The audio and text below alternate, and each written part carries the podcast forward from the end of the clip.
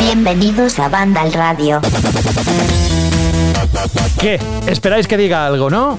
Que os llame la atención, que os haga gracia o no, o simplemente os haga quitar el programa. Bueno, hoy espero no hacer nada de eso, simplemente que estéis cómodos y cómodas y daros la bienvenida, así con los brazos abiertos. No me veis, no me quiero quedar sin voz, que también sé que hay mucha gente que nos escucha que está bastante resfriada, porque ya sabemos la época del año en la que estamos, así que si estás resfriado con una gripe de esas de quedarte en casa, con tu jarabe para la tos, con tu tacita de lo que sea caliente. Oye, pues vamos a darte un, un achuchón y te vamos a dedicar el programa. Sí, oyente, que estás malito, ¿vale? Y a todos los demás que estén malitos también. Da igual eh, la enfermedad. Hoy eh, nos hemos arrancado así, de esta manera. Tenemos un programa muy, muy cargadito de noticias que han ocurrido en los últimos días y también juegos que están, vamos, a punto de aterrizar en algún caso, otros tardarán un poco más, pero que tenemos ganas de explicaros lo que vamos a encontrar en ellos o hemos encontrado en ellos. Estoy hablando de Gotham Knights y de Overwatch 2. Vamos a saludar a Carlos Leiva. Hola Carlos. Buenas a todos, ¿qué tal? Hola Alberto González, muy buenas. Muy buenas, José. Y Jorge Cano, ¿cómo estás? Hola, muy buenas. La semana ha estado intensita, ¿eh? No sé si he sido yo que a la hora de poner las noticias que nos has pasado en la escaleta he dicho, vaya, vaya. No, no, sí, sí, ha habido mucha cosa todas las tardes. Hemos estado bastante, bastante liados hasta la actualidad movidita y, bien, que no, hemos estado entretenidos. Bueno, pues falta por llegar algún miembro más, eh, pero de momento estamos conectados los que os he dicho. No os he saludado personalmente, pues saludos a José de la Fuente, ya está, rima todo. Y vamos a empezar, pues casi como a la velocidad del rayo con uno de los apartados importantes de estos días, que es un juego al que mucha gente le tenía ganas y vamos a empezar hoy, vamos a saltarnos un poquito la escaleta porque tendríamos que empezar con el bloque de noticias, pero no lo, vamos a hacer, vamos a hacerlo con otra cosa distinta. ¿Nos acompañáis? ¿Sí? Oye, por cierto, que el programa es el número 7 de la décima temporada.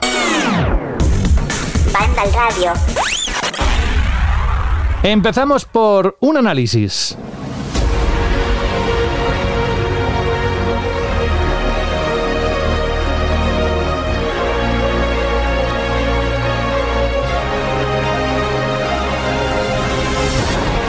Esta semana no sé si lo habéis notado, pero al menos en Twitter había mucha referencia a este título Overwatch 2 y no es para menos, Carlos, que el regreso de una segunda parte esperada también pues había subido el, el, listón en cuanto a expectativas. Y tú ya nos puedes desvelar que has encontrado aparte de una gran cola enorme cola para poder entrar no solo tú sino mucha gente que es lo que pasa en estos juegos no que te quieres poner a, a jugar y no sé si había gente que estaba esperando 4000 el puesto 4000 y cosas así. ¿cómo ha sido? pues a ver eh, lo primero, que todavía esto no lo considero yo análisis, lo que vamos a hablar hoy, porque llevo solamente dos días jugados. O sea, todavía le quiero dedicar más tiempo. Quiero ver cómo va llevando Blizzard estos días todo el tema. Pero de entrada, lo que nos hemos encontrado es un, un lanzamiento que está dejando mucho que desear. Eh, no hablando tanto de lo que es el juego como tal, sino el cómo lo está gestionando todo Blizzard que parece, no sé, parece que está casi empeñada en hacer que esto no termine de triunfar o calar. Porque, a ver, venimos de Blizzard, que es una compañía enorme, gigantesca, con muchísima experiencia ya en lanzar juegos online, multijugador, que ya se ha encontrado en el pasado montones de juegos que, con servidores saturados, grandes colas, desconexiones, etc. Y sigue cayendo en el mismo error una y otra y otra y otra y otra vez. O sea, lo que está pasando ahora mismo con Overwatch es que no me pilla de sorpresa porque es lo que viene pasando con esta compañía una tras otra y parece que no hay manera de que lancen un juego a derechas y eso se pueda jugar bien. Mi experiencia no ha sido tan mala como la de mucha gente que estoy leyendo por ahí, porque yo de entrada, eh, cuando me vi el percal que hubo cuando lanzaron el juego a las 9 de la noche, eh, en su día de lanzamiento, eh, es que dije ni lo intento. Ya al día siguiente por la mañana me conecté sin problema. No tuve cola entre del tirón, eh, pude jugar partidas tranquilamente y, vamos, disfrutar de mis partidas. Ya hoy, bueno, hoy, con hoy no me refiero al viernes, que será cuando me lo esté escuchando la gente, hoy estamos grabando a jueves. Eh, hoy, en cambio, sí que estoy teniendo más problemas, sí que me estoy encontrando colas que además eh, tienes 400 de cola y, y tienes que esperar a lo mejor media hora para entrar, pero además ahí es que te, en cualquier momento de alguna partida da como un error el servidor os echa a todos y es que te echa directamente a la cola, no te respeta el sitio para que te puedas volver a reconectar rápidamente o algo. No, no, no. Es, ala, de repente 500 de cola. Pues espérate 40 minutos más para poder seguir jugando. Y, y es frustrante, o sea, es. Además que te fastidia una partida que a lo mejor vas bien, que vas ganando, que es como, ya sabéis, un poquito la ley de Murphy. Aquí los servidores no van a dar errores cuando, cuando vais perdiendo, lo van a dar cuando vais ganando. Y en este aspecto regular. Luego, eh, las, propias políticas de Blizzard, de eh, ahora tenéis que dar vuestro número de móvil para asegurarnos de que cada cuenta asociada al juego solamente tenga un número de móvil concreto y así no pueda, la gente no pueda hacerse como varias cuentas para hacer chanchullos y, y cosas así que ya e, eso al menos en Estados Unidos está siendo un drama por lo que estoy leyendo porque hay mucha gente que usa teléfonos prepago y este sistema está dando problemas con los teléfonos prepago por lo que hay mucha gente ahora mismo que, que no puede jugar ahora está Blizzard intentando echar marcha atrás diciendo bueno quitamos lo de los móviles pero solo para los que tenían Overwatch 1 que es como a ver ya que estamos estáis teniendo esos problemas quitarlo para todo el mundo no sé, eh, son como... Está habiendo una gestión muy mala del juego en muchos sentidos. Y en general es que tampoco, o sea, yo creo que el 2 del nombre le pilla grande ahora mismo lo que llevo jugado. Lo mismo mm, ya de cara a, cuando termine mis sesiones de juegos para el análisis, pues os digo, sí, sí, eh, realmente el 2 se lo merecía. Pero ahora mismo eh, la sensación que me está dando es la de que estoy jugando a un relanzamiento de Overwatch que ha sido necesario para, para eso mismo, para relanzar el juego y, aprovechar para cambiarle el modelo de negocio. Y ya aprovechando todo esto, pues ya metemos unos retoques aquí y allá, hacemos cambios, hacemos ajustes y mejoramos el juego y pues nada, le ponemos ahí el 2 el 2 en el nombre que entonces te quedas con la sensación de que esto no es una verdadera secuela y que está algo más, o sea, me, me, está, me está, pareciendo algo más parecido a lo que te encontrabas, por ejemplo, con las versiones super, ultra, mega y tal de, de los Street Fighter. De, te cogías un Street Fighter, eh, te acabas de comprar el Super Street Fighter, ¿vale? ¿Y qué te viene respecto al Street Fighter 2? Ay, pues han reequilibrado a toda la plantilla de personajes, todos los personajes han sufrido cambios, retoques, modificaciones, han equilibrado. Eh, hay más personajes nuevos que se han añadido, hay algunos escenarios nuevos también que se han añadido, se han hecho algunos ajustes en lo que son las propias mecánicas y en el juego como tal, se han pulido cosas para hacerlo todo más visual. Es, es, un poco esto lo que realmente me he encontrado en Overwatch 2. Y esto tiene sus cosas positivas y sus cosas negativas. Lo positivo, que Overwatch como videojuego, o sea, como experiencia multijugador competitiva, sigue siendo un juegazo. O sea, a mí esto me sigue pareciendo un juego divertidísimo. Es un juego, mmm, ya sabéis, es un hero shooter en el que dos equipos, en el, que cada jugador se coge a unos personajes con sus propias habilidades, sus propias características, sus propias armas, que son completamente únicos entre ellos, tienen muchísima personalidad, desprenden carisma, unos diseños muy guay y jugablemente todos muy divertidos, todo muy intuitivo, con mucha profundidad de juego que propicia todo tipo de estrategias. Eh, evidentemente, cada uno se tiene que ir amoldando a sus roles. Están los tanques, los de apoyo, los atacantes.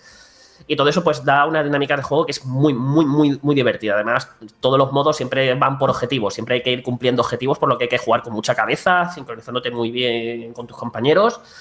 Y es puro Overwatch en ese sentido, es muy divertido. Y además, ahora los combates, o sea, las partidas han pasado de ser de 6 contra 6 jugadores a 5 contra 5 jugadores. Un número que yo creo que le sienta muchísimo mejor al juego, que lo hace, que hace que las partidas fluyan mucho mejor, porque ahora lo que, para reducir de 6 a 5, lo que se ha quitado es un hueco para tanque en el equipo. Entonces, ya no hay dos tanques en partida, que propiciaban, los que habéis jugado mucho Overwatch 1 lo sabéis, propiciaban que a veces eh, con ciertas combinaciones de tanques y supports se creasen unos tapones eh, demenciales en las partidas que hacían que las partidas se estancasen, que ninguno de los dos equipos consiguiese avanzar, todo quedase como en un punto muerto, se tuviesen que recurrir a estrategias un poco que no eran especialmente divertidas de llevar y hacían las partidas, las partidas podían alargarse, hacerse más tediosas. Y esto aquí ahora no, no pasa, porque como solamente hay un tanque, se han ajustado también las habilidades y demás ahora eh, todo fluye mucho mejor. Hay más eh, toma y daca entre ambos equipos. Hay que jugar con más cabeza porque ahora las diferencias numéricas se notan mucho más. Hay, tienes, eh, aunque no juegues un tanque, tienes que tener mucho más cuidado porque ahora también hay menos gente que te pueda proteger, porque hay un tanque menos que te pueda servir de muro. así, que tienes que, que, ver por dónde te metes, cómo juegas, no sé, las partidas, ya os digo, Parece un cambio tan tonto como quitar un jugador por equipo, pues le ha hecho, yo creo, mucho bien al juego. Hace que ahora eso sea mucho más dinámico, más ágil, más divertido, eh, un poquito más táctico. Ya, eh, muy bien, o sea, yo creo que es el cambio que más me ha gustado de, todo lo que he visto hasta ahora. Por lo demás, pues ya os digo, es que sigue siendo más o menos el mismo juego de siempre, los mismos modos, los mismos mapas, que ahora, pues en vez de jugar aquel mapa que se jugaba antes de noche, ahora se juega al atardecer, han cambiado la hora del día y tenemos mapa nuevo. O sea, más o menos un poco lo que se ha hecho de la misma forma les han cambiado, les han puesto nuevos diseños básicos a, los, a todos los personajes de, Overwatch 1 para que tengan así un aspecto como más moderno, más de Overwatch 2. Y la verdad que lo que es el juego como tal es que no, no os puedo uh, decir mucho más porque es lo que hay. O sea, es, es ese Overwatch simplemente ahora de 5 contra 5. También hay, hay pequeños detallitos, hay como muchas pequeñas mejoras de calidad de vida que hay que estar como muy o has tenido que jugar mucho Overwatch 1, o hay que estar más atento para darte cuenta y tal, que van funcionando como en un segundo plano. Y aunque tú cuando juegas no seas del todo consciente, sí que lo notas a la hora de. O sea, subconscientemente realmente lo, lo estás notando. Desde cositas como que ahora a lo mejor las armas suenen un poco más contundente, lo que te da una sensación de que el gameplay es mejor, aunque es el mismo, pero como todo suena como un poco más de contundencia, de forma más satisfactoria, hace que también el hecho de disparar ahora con ciertos personajes sea más divertido que antes. Eh, es una tontería así, pero que, se nota, o sea, hace más divertido el jugar. Luego hay otras cosas más necesarias que se han ido actualizando, como un nuevo sistema de para comunicarte con el resto de jugadores, señalar zonas, señalar objetivos, confirmar, eh, dar órdenes. Es todo como está toda la interfaz y todos los propios controles y los sistemas mucho más preparados para que tú te puedas comunicar con el equipo de forma rápida y óptima y hasta se han añadido como nuevas frases y expresiones para los. para que los personajes entre sí vayan comunicándose y, e informando un poco del estado de la batalla.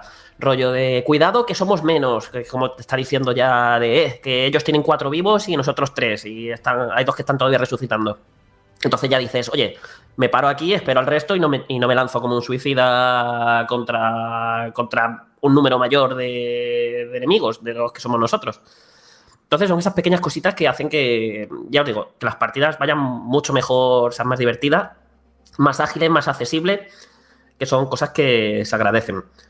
Y al final, dentro de lo que cabe, yo creo que estas cosas, con estos pequeños cambios que se han metido, que es como que con todo esto ya le has metido más cambios a Overwatch eh, que todo lo que le metiste eh, a Overwatch 1 desde en, los últimos seis años, desde, que se lanzó, pues al final yo creo que hace que este realmente como juego como tal sea mejor a la hora de jugar partidas.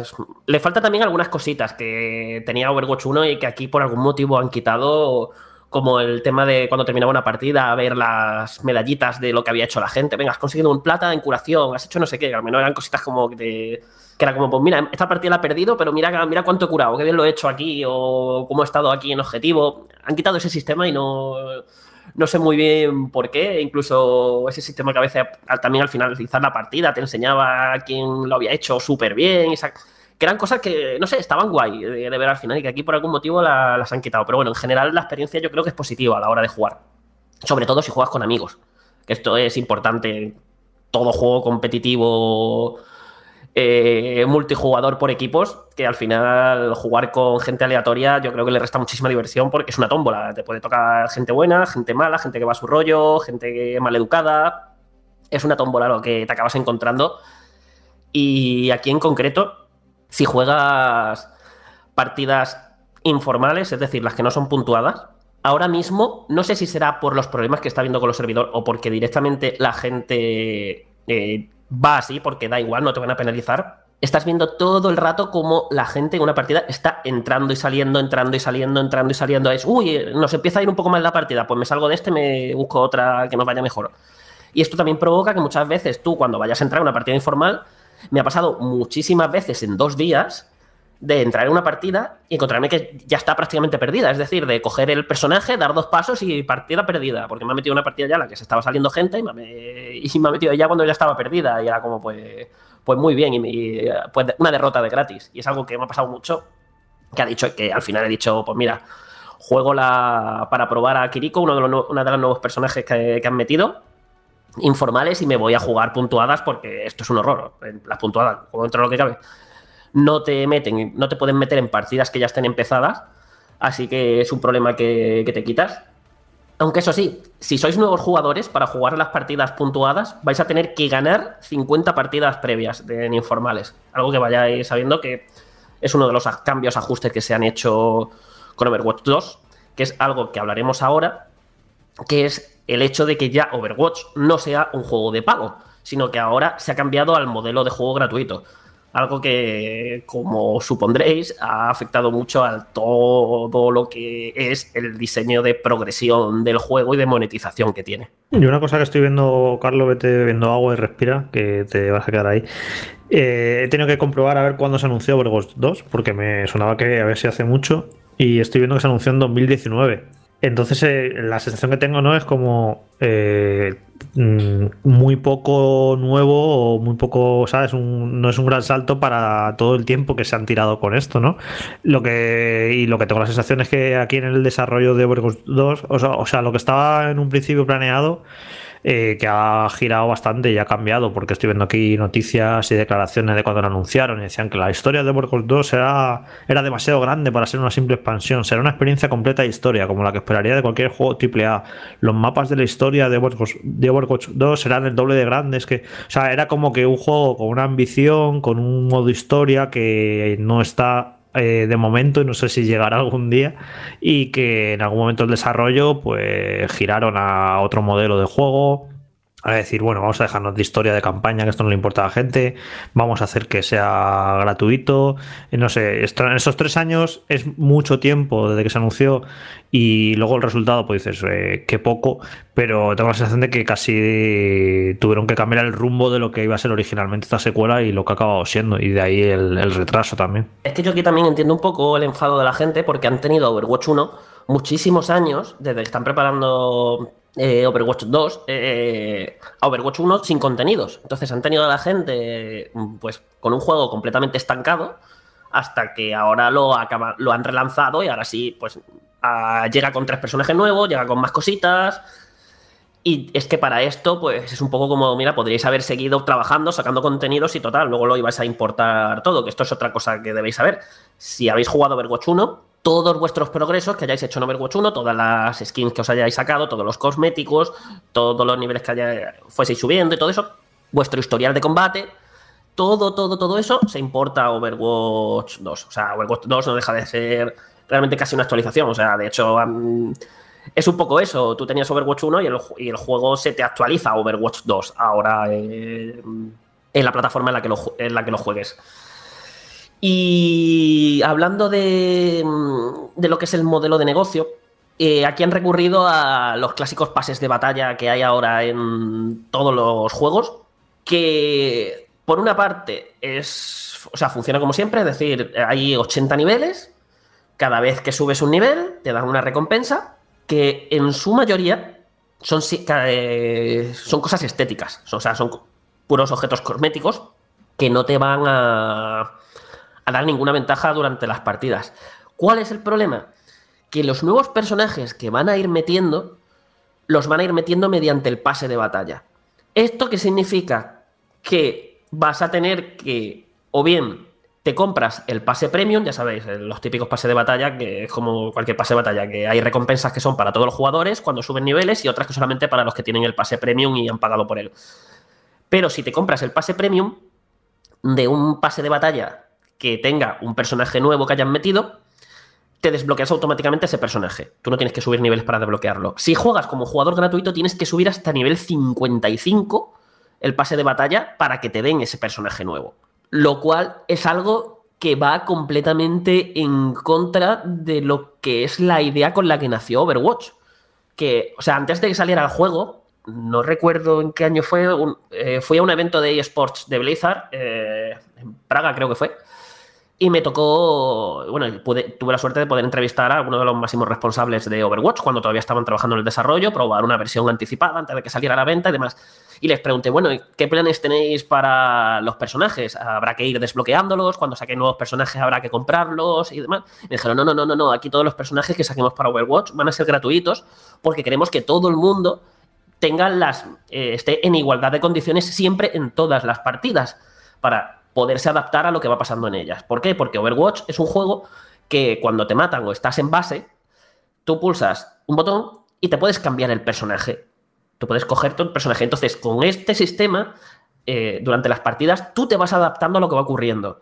A lo mejor es mm, esta partida ahora de repente, la parte ahora en la que tenemos que presionar, nos tenemos que meter por pasillos y es un poco más cerrado. Pues me cojo un personaje que se mueva bien por ahí. O ahora de repente más abierta, pues me cojo, te digo yo, un francotirador que me pueda ir mejor para largas distancias, que voy a poder atacar.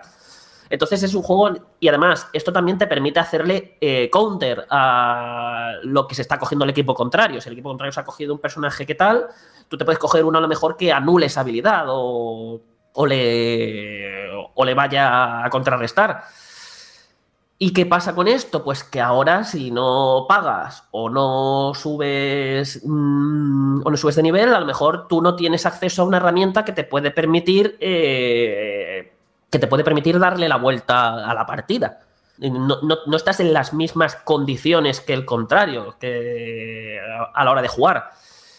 Y eso era algo que querían evitar con Overwatch 1, pero ahora como es gratuito, pues no, ya, ya eso se ha perdido y lo ponemos así, cosa que a mí sinceramente me parece fatal, porque ahora, vale, a los que teníamos Overwatch 1, el primer pase de temporada premium nos lo, eh, se lo regalan a todo el mundo.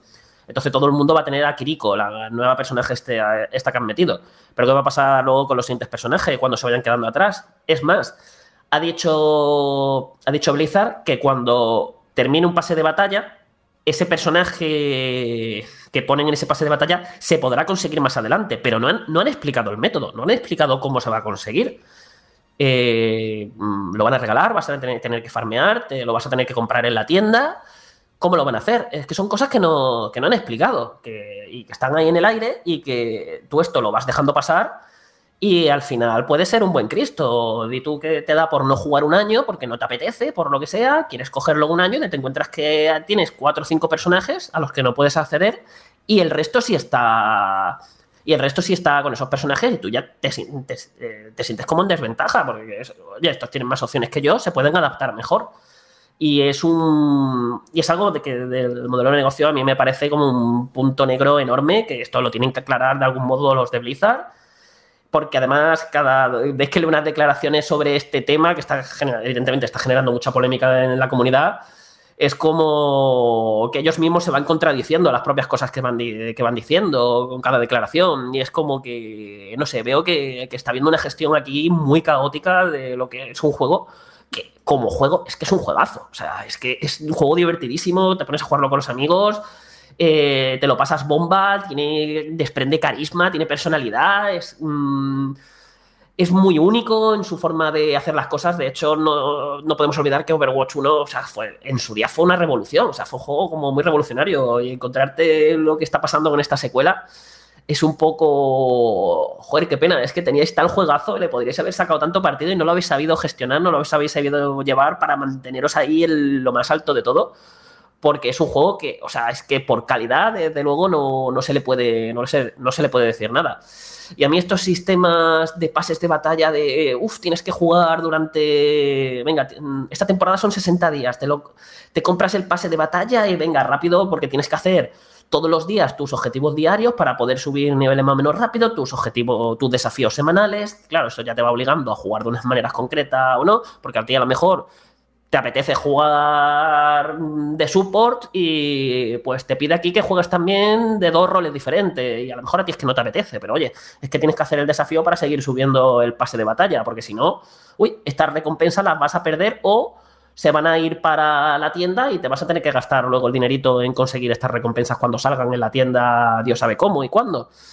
Y a mí estos sistemas que vale, que sí, que es eh, que de algún modo tienen que monetizar y demás, que por cierto todo esto equivale a que se han, desaparecido las cajas de botín, cosa que me parece perfecta, pero esto que esto que se ha hecho así no, o sea, es que los pases de batalla tampoco, ya os digo, no, no me gusta ese sistema de tener al jugador ahí enganchado, medio esclavizado, de dedicarle muchísimas horas. Además, claro, si te compras el pase premium, subes un 20% más rápido el pase de, batalla. Entonces, claro, es como págalo, que vas a ir más rápido y te vamos a reducir un poco el número de horas, que ya es ya son muchísimas horas las que vas a tener que jugar en dos, en dos meses para conseguir toda la recompensa del pase de batalla, como para que encima, si seas gratuito, eh, le vayas a tener que echar muchísimas más, encima si te quieres desbloquear al personaje nuevo. Ya os digo, a mí no, no me convence. Eh, pero vamos, ya os digo, es más que nada porque no me convence en general este tipo de este tipo de, estrategias con los free to play. Yo hubiera preferido que estuviese seguido un poquito como Overwatch 1, rediseñando el tema, quitando las cajas de botín, que es algo ya como muy arcaico, muy que está desfasado en esto, y cambiándolo por algo que funcione mejor, un sistema de progresión más normal. Que, que, todo este follón, este pifostio que están montando aquí con Overwatch 2. ¿Alguna pregunta más tenéis para Carlos? ¿O ya habéis tenido suficiente ración de Overwatch 2? Aprovecho para saludar también que están conectados Rubén Mercado. Hola, muy buenas. Muy buenas, ¿qué tal? ¿Cómo estáis? Y aquí flipando un poco con Carlos. y también tengo a Dani Paredes. Muy buenas, Dani. Hola, hola, ¿qué tal? Qué bien escucharte. Carlos, pues parece que no hay ninguna pregunta, al menos que yo vea. Si no, pues vamos a, a cerrar aquí el, este análisis, no análisis, como has dicho tú al principio, porque además Tal y como lo has contado, entendemos perfectamente que hay un montón de dudas en el aire y que, solo por curiosidad, el análisis dentro de la página web de Vandal estará en unos días, ¿no? Sí, pero ya para la semana que viene. Ya te digo que yo esto, o sea, yo esto no, ahora mismo no, le puedo hacer un análisis así como tal. Mira que ya he jugado un porrón de horas, ¿eh? He hmm. jugado unas 17, 18 horas. Y aún así, eh, es como que es que esto lo tengo que ver mejor, me tienen que dejar. O sea, tengo que ver cómo, cómo está cómo lo llevan el juego, a ver si van arreglándolo un poco, todavía lo destrozan un poco más, porque, Jorge, si no me equivoco, también están aludiendo a que muchos de los problemas que están teniendo son por ataques de dos, ¿no? Bueno, sí, en el lanzamiento, sobre todo en las primeras 24 horas, eh, eh, dijeron que eh, al menos habían recibido dos ataques dedos de esto, pero bueno, que los ataques dedos los recibimos todos, incluso Vandal. Lo, lo, que pasa que no, no se entera la gente. Cualquier web o cualquier servicio online recibe ataques de estos y bueno, pues ya tienen que tener sus herramientas y sus métodos para poder pararlos y para poder que no se te caiga el servicio. O sea que bueno, no digo que no que no lo reciba, pero tampoco a lo mejor debería ser excusa, ¿no? Porque ya te digo que ataques de este tipo recibe, recibe todo el mundo en internet. Sí, sí, no lo digo como excusa, simplemente lo digo eso de que hay que ver más qué pasa con el juego. Yo y yo tengo que afianzar un poquito más. Por ejemplo, el ritmo de progresión del pase de batalla y ciertas cosillas. Porque, por ejemplo, en estas horas que he jugado, de 80 niveles que tiene el pase de batalla, estoy en el 15 en el 16. Y mm, lo veo un poco, un poco lento. Pero bueno, habrá que ver. Tengo que ver, es que tengo que ver muchas más cosas. Tengo que ver si me convence más. Cuando avance un poquito más, mm, tengo que echarle más partida. Eh, ahora mismo no. yo también tengo muchas dudas y con toda esta gestión que se está llevando. Eh, ya os digo, ahora mismo es un análisis que con muchos otros juegos, a lo mejor con este número de horas de juego, ya os digo, pues más o menos ya lo tengo claro por dónde lo voy a tener por dónde voy a tener enfilado el análisis, pero ahora mismo estoy un poquito perdido todavía con el juego. Pues me parece muy noble por tu parte y muy honesto, Carlos. Así que gracias también por comentar eh, todo lo que has encontrado hasta ahora en esas 17, 18 horas de juego. Eh, quizás más adelante podremos, por supuesto, seguir hablando a ver qué has encontrado después de pasar unos días o unas semanas. Y si no, pues estará el análisis en la página web cuando lo tengas listo, que será en unos días. Muchas gracias por estar con nosotros. Hoy Carlos ha hecho un esfuerzo tremendo. Nos podéis hacer una idea. Está acatarrado, le cuesta hablar, pero aún así, menos mal porque nos has dicho de todo, con lujo de detalles. Te agradecemos el esfuerzo, Carlos, y así hemos arrancado esta edición de Banda al Radio. Hasta dentro de unos días, amigo. Cuídate mucho. Nada, nos vemos. Hasta luego. Adiós. Y ahora nosotros vamos a hacer pues lo que venimos haciendo en estas 10 temporadas, que es empezar el programa con el repaso de la actualidad para que nos pongamos todos al día, en la misma página, sobre lo que ha acontecido en el mundo de los videojuegos. Y vamos a empezar por Sony. Hoy Sony va a tener un protagonismo especial, ¿eh? ya os lo digo, porque, a ver, no han dejado de sucederse noticias, rumores, un documento que se ha filtrado. Bueno, vamos a empezar por lo primero, para que lo podáis entender, sabíamos por un lado que Guerrilla Games estaba preparando un multijugador en secreto desde hace años y parece que es lo que muchos jugadores imaginaban, un spin-off de Horizon orientado al cooperativo. Pues un rumor publicado en las últimas horas confirmaría las sospechas, pero también revela otro proyecto algo más sorprendente, una revisión de Horizon Zero Dawn, el RPG original que se estrenó en PS4 en el 2017. El rumor fue publicado por MP1S un medio de comunicación, y luego también repetido por VGC, el portal, y lo respalda con sus propias fuentes. Así que, comenzando por el nuevo juego, se trata de un Horizon Online para PlayStation 5 y PC, con algún tipo de cooperativo y personalización o clases relacionadas con las distintas tribus que conocemos en los dos juegos de Horizon, sobre todo el más reciente, el Forbidden West, que se lanzó en febrero de este año para PlayStation 5 y PlayStation 4. El multijugador en el mundo de Horizon era más o menos esperado, pero la revisión del Zero Dawn ha sorprendido a los fans. La intención de Guerrilla Games es actualizar el primer Horizon a las mejoras de su secuela, parecido a lo que hemos visto con The Last of Us y The Last of Us Parte 1. Esto aprovecharía los modelados, iluminación, animaciones, el uso del DualSense y otras mejoras en el gameplay de Forbidden West en la historia original. Pero claro, eh, la comunidad se ha levantado en armas diciendo, pero si es que tiene muy poco tiempo, ahora lo, hablaremos, y es una de las noticias que ha ocurrido esta semana, pero junto, está relacionada con la siguiente, porque esto viene dentro de, un supuesto, de la filtración de un supuesto documento de PlayStation en el que se mencionan varios proyectos que todavía no han sido confirmados oficialmente por la compañía. Esta filtración fue, por eso digo, eh, la que dio origen a los rumores de los múltiples proyectos de Horizon en camino, incluyendo una remasterización del primer juego para PlayStation 5 y un multijugador. Esas informaciones no oficiales fueron verificadas por diversas fuentes, algo que ha acabado dando más veracidad al documento filtrado. Pues atención, en dicho documento no solo hay menciones a proyectos no anunciados de Guerrilla Games, incluyendo lo que hemos dicho eh, de Forbidden West, pero también para PC, sino que además se mencionan juegos con nombre en clave como Ocean, de Kojima Production. Según el documento, este sería un juego de mundo abierto que los responsables de Death Stranding estarían preparando para PlayStation 5, por lo que se ha dado por hecho que se trataría de una secuela del último juego de Hideo Kojima. También aparecen mencionados algunas adaptaciones a PC que sí se han confirmado oficialmente, como la de Sackboy, una aventura a lo grande, que llegará a ordenadores el 27 de octubre, o la de Returnal, que aunque todavía no se ha anunciado, es, es ya un secreto a voces. Por otro lado, la filtración también refleja títulos y proyectos de los que no se ha anticipado absolutamente nada. Un juego de terror de Fire Sprite llamado Heartbreak un mundo abierto de Sumo Digital con nombre en clave Carbón, y otros como Bates, otro juego de terror, o Candem, un juego como servicio. En la lista también vemos reflejado Rise of the Running, el nuevo juego de Team Ninja en colaboración con XDev.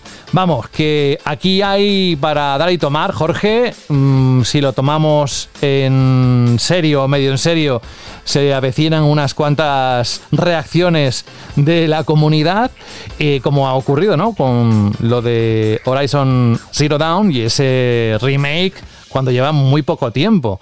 Vamos, que parece que es el modelo que quiere seguir Sony. Sí, lo de, bueno, no sé si llamarle remake o remaster o qué van a hacer con esto de, Horizon, pero vamos, me parece, ya critiqué mucho el remake de The Last of Us parte 1, pues imagínate este, ¿no? Que me parece todavía más innecesario y más absurdo, pero bueno, ya estamos, ya definitivamente, yo había sido cauto hasta ahora, y pero llevo meses diciéndolo y tal, pero ya definitivamente eh, Sony está haciendo cosas un tanto raras últimamente. Y bueno, pues eh, aquí tenemos un ejemplo, ¿no? Que se pongan ahora a gastar recursos en esto. Ah, luego, pues no sé, me parece extraño. Luego también eh, parece que apuestan muy claro por esta saga, por Horizon, con que si un multijugador, que es un juego para VR, que si otra secuela, eh, parece que van a, explotarlo lo máximo posible. Hay en preparación también una serie para Netflix y demás. Pues nada, Horizon a, paladas. Yo, bueno, no sé si calado tanto en la gente, es tan popular y el mundo es tan rico y tan interesante. A mí no me lo parece, pero bueno, ellos sabrán. Me parece que como ha tenido tanto éxito, quieren como que sea una punta de lanza, como en su momento fue Uncharted o puede ser God of War, pues van a van muy fuerte con esto. Así que nada. Y luego también del documento este que se filtró eh, sobre todo lo más interesante es el hecho de que bueno se puede dar por, por sentado que, está preparando Kojima Death Stranding 2 que como imaginaréis yo estoy muy contento porque me encantó el primero y creo que una secuela puede dar mucho juego en cuanto a las posibilidades y evolucionar la fórmula y demás. Creo que, estoy seguro que va a ser muy interesante. Que si os acordáis esto ya lo filtró eh, Norman Reedus en una entrevista eh, se le escapó es cierto. Sí que se le escapó y de hecho, yo, llegamos a dudarlo en plan, a lo mejor es que este, este, hombre yo creo que a lo mejor está haciendo algo con Kojima, pero no sabe ni lo que está haciendo. en plan, como es, él va ahí y hace lo que le piden y no sabe ni qué juego está haciendo, ¿no? Yo incluso llegado a dudar de Death Stranding 2 porque no tengo, no he tenido nunca la sensación de que haya sido un gran éxito de ventas. Pero bueno, parece ser que yo que sé, que estaría ya firmado, que ha vendido lo suficiente como para no ser deficitario. No lo sé, yo nunca confié demasiado en la secuela de Death Stranding 2 porque no tuve la sensación de que, de que PlayStation sacara pecho de en cuanto a ventas, en cuanto a su éxito. Pero bueno, parece ser que ahí está, que está en desarrollo y que va para adelante. Y yo tan contento, ¿eh? porque creo que tiene, que tiene bastante potencial. Kojima tiene siempre un montón de ideas y estoy seguro que esta secuela eh, nos va a sorprender con, con, lo que se va a sacar de la chistera. Así que yo por ahí. Eh, contento. A mí lo que me parece interesante es la tendencia ya de, de, Sony de intentar remasterizar o actualizar sus grandes éxitos de PS4 a Play 5. Lo vimos con el primer Spider-Man, que ahí tenían, entre comillas, la gentileza de regalártelo con una de las ediciones de Miles Morales, que creo que quizás habría sido la política inteligente o interesante, ¿no? A la hora de, de, ganar karma con respecto a los usuarios, con esas polémicas actualizaciones de pago de algunos juegos de Play 4 a Play 5, que habría sido incluir este supuesto remake o actualización o remaster, no sé cómo lo llamarán, del primer Horizon, pues con la secuela o con algún tipo de edición, habría sido un detalle o algo interesante, pero claro, eh, tenemos el precedente de de Last of Us y ese remake, pues que parece ser que está vendiendo bastante bien, tenemos esas, esas ganas de explotar la licencia o de intentar ampliar ese universo de Horizon eh, Zero con los dinosaurios robóticos, con este mundo posapocalíptico, con esa serie que está preparando Netflix y con todo lo que ya hay eh, asociado a la licencia, como cómics, eh, novelas, juegos de mesa, una gran cantidad de, de fans que van ampliando poco a poco el, universo pues con cosplay, con historias, con fanfics.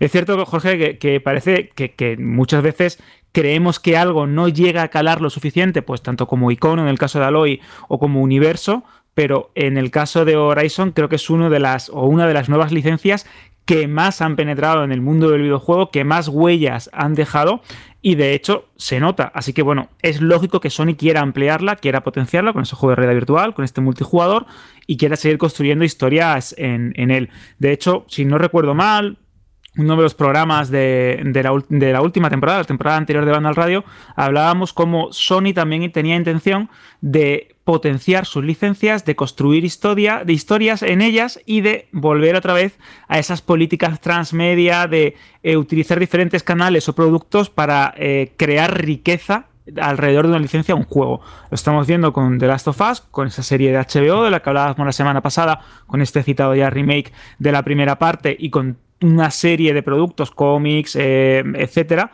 que se están creando alrededor del juego. Lo vamos a ver con Horizon y no me extrañaría que lo viésemos con otras sagas, con otros personajes, con otros universos.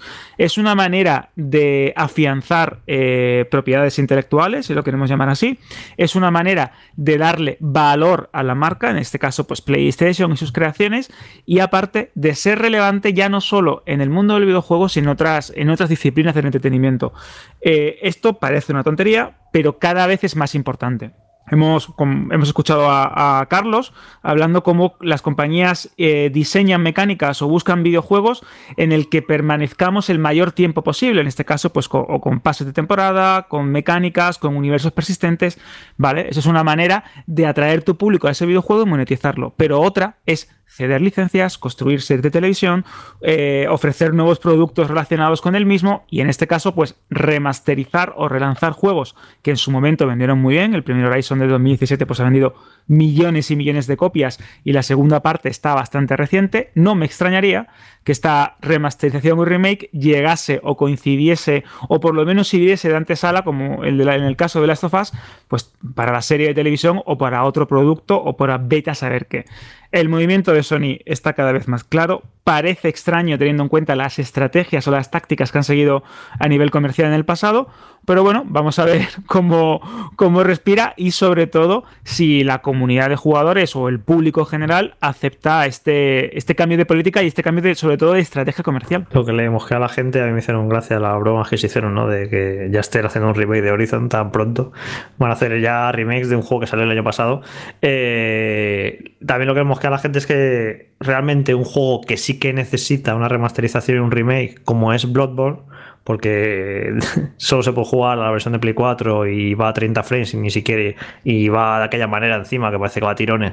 Y es el juego que más necesita realmente una remasterización y que más necesita una actualización y no parecen que se animen con ese y un juego como este que, no parece que necesite una actualización gráfica, pues sí que lo hagan, ¿no? Que también ha estado dando mucho que hablar eso. Y Jorge, ¿no crees eh, que ese es el tipo, las típicas situaciones en las que Sony se puede llegar a guardar una carta bajo la manga para una conferencia en un E3 o para un momento muy concreto del ciclo vital de la consola, de decir, pues mira, Bloodborne 2 y la remasterización del primero de forma gratuita, o lo incluimos en PS Plus con una nueva versión, aunque es verdad que en este caso concreto el juego estaba pensado para Play 4 y el tema de los frames por segundo está, pues, es, es una movida técnica que esto nuestro compañero Juan Rubio lo explicaría muchísimo mejor, pero ¿no crees que también es la típica carta que jugar de manera comercial o de, de manera en la que ganar karma, ¿no? Con respecto a los usuarios en un momento muy puntual del ciclo de la consola o a nivel comercial para decir, pues ahí tenéis el ansiado remake de Bloodborne, como en el caso de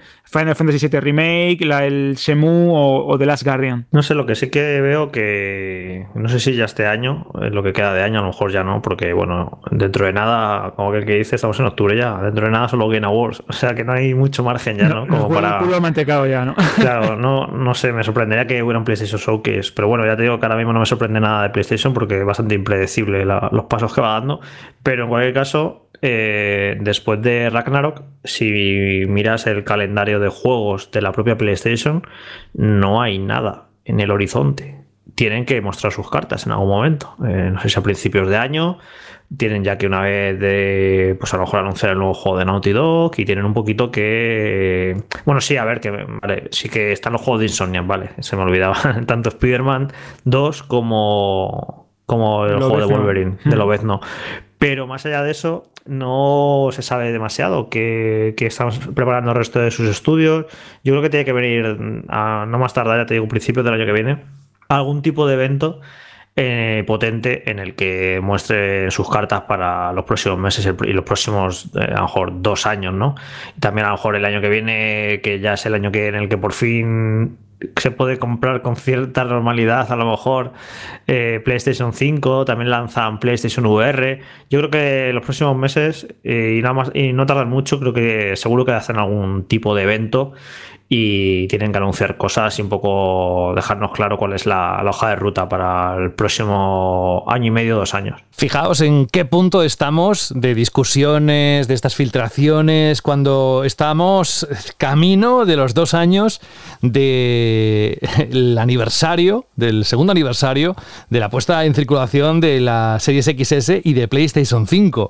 Vamos a seguir hablando de Sony, de PlayStation, como os dije antes, porque parece que la semana ha traído cola para la compañía nipona. Y es que Herman Halst, el responsable de PlayStation Studios, ha concedido una entrevista a un youtuber en la que ha hablado acerca del futuro de la compañía y la estrategia que seguirán de cara al lanzamiento de videojuegos de consola en ordenadores. Según explica Halst, por el momento no pretenden hacer estrenos simultáneos en ambas plataformas, aunque eso es algo que puede variar dependiendo de la naturaleza de cada proyecto. Por un lado, Halst considera que los juegos de PlayStation tendrán un periodo de carencia de al menos un año entre su estreno original en consolas de la marca y su llegada a ordenadores.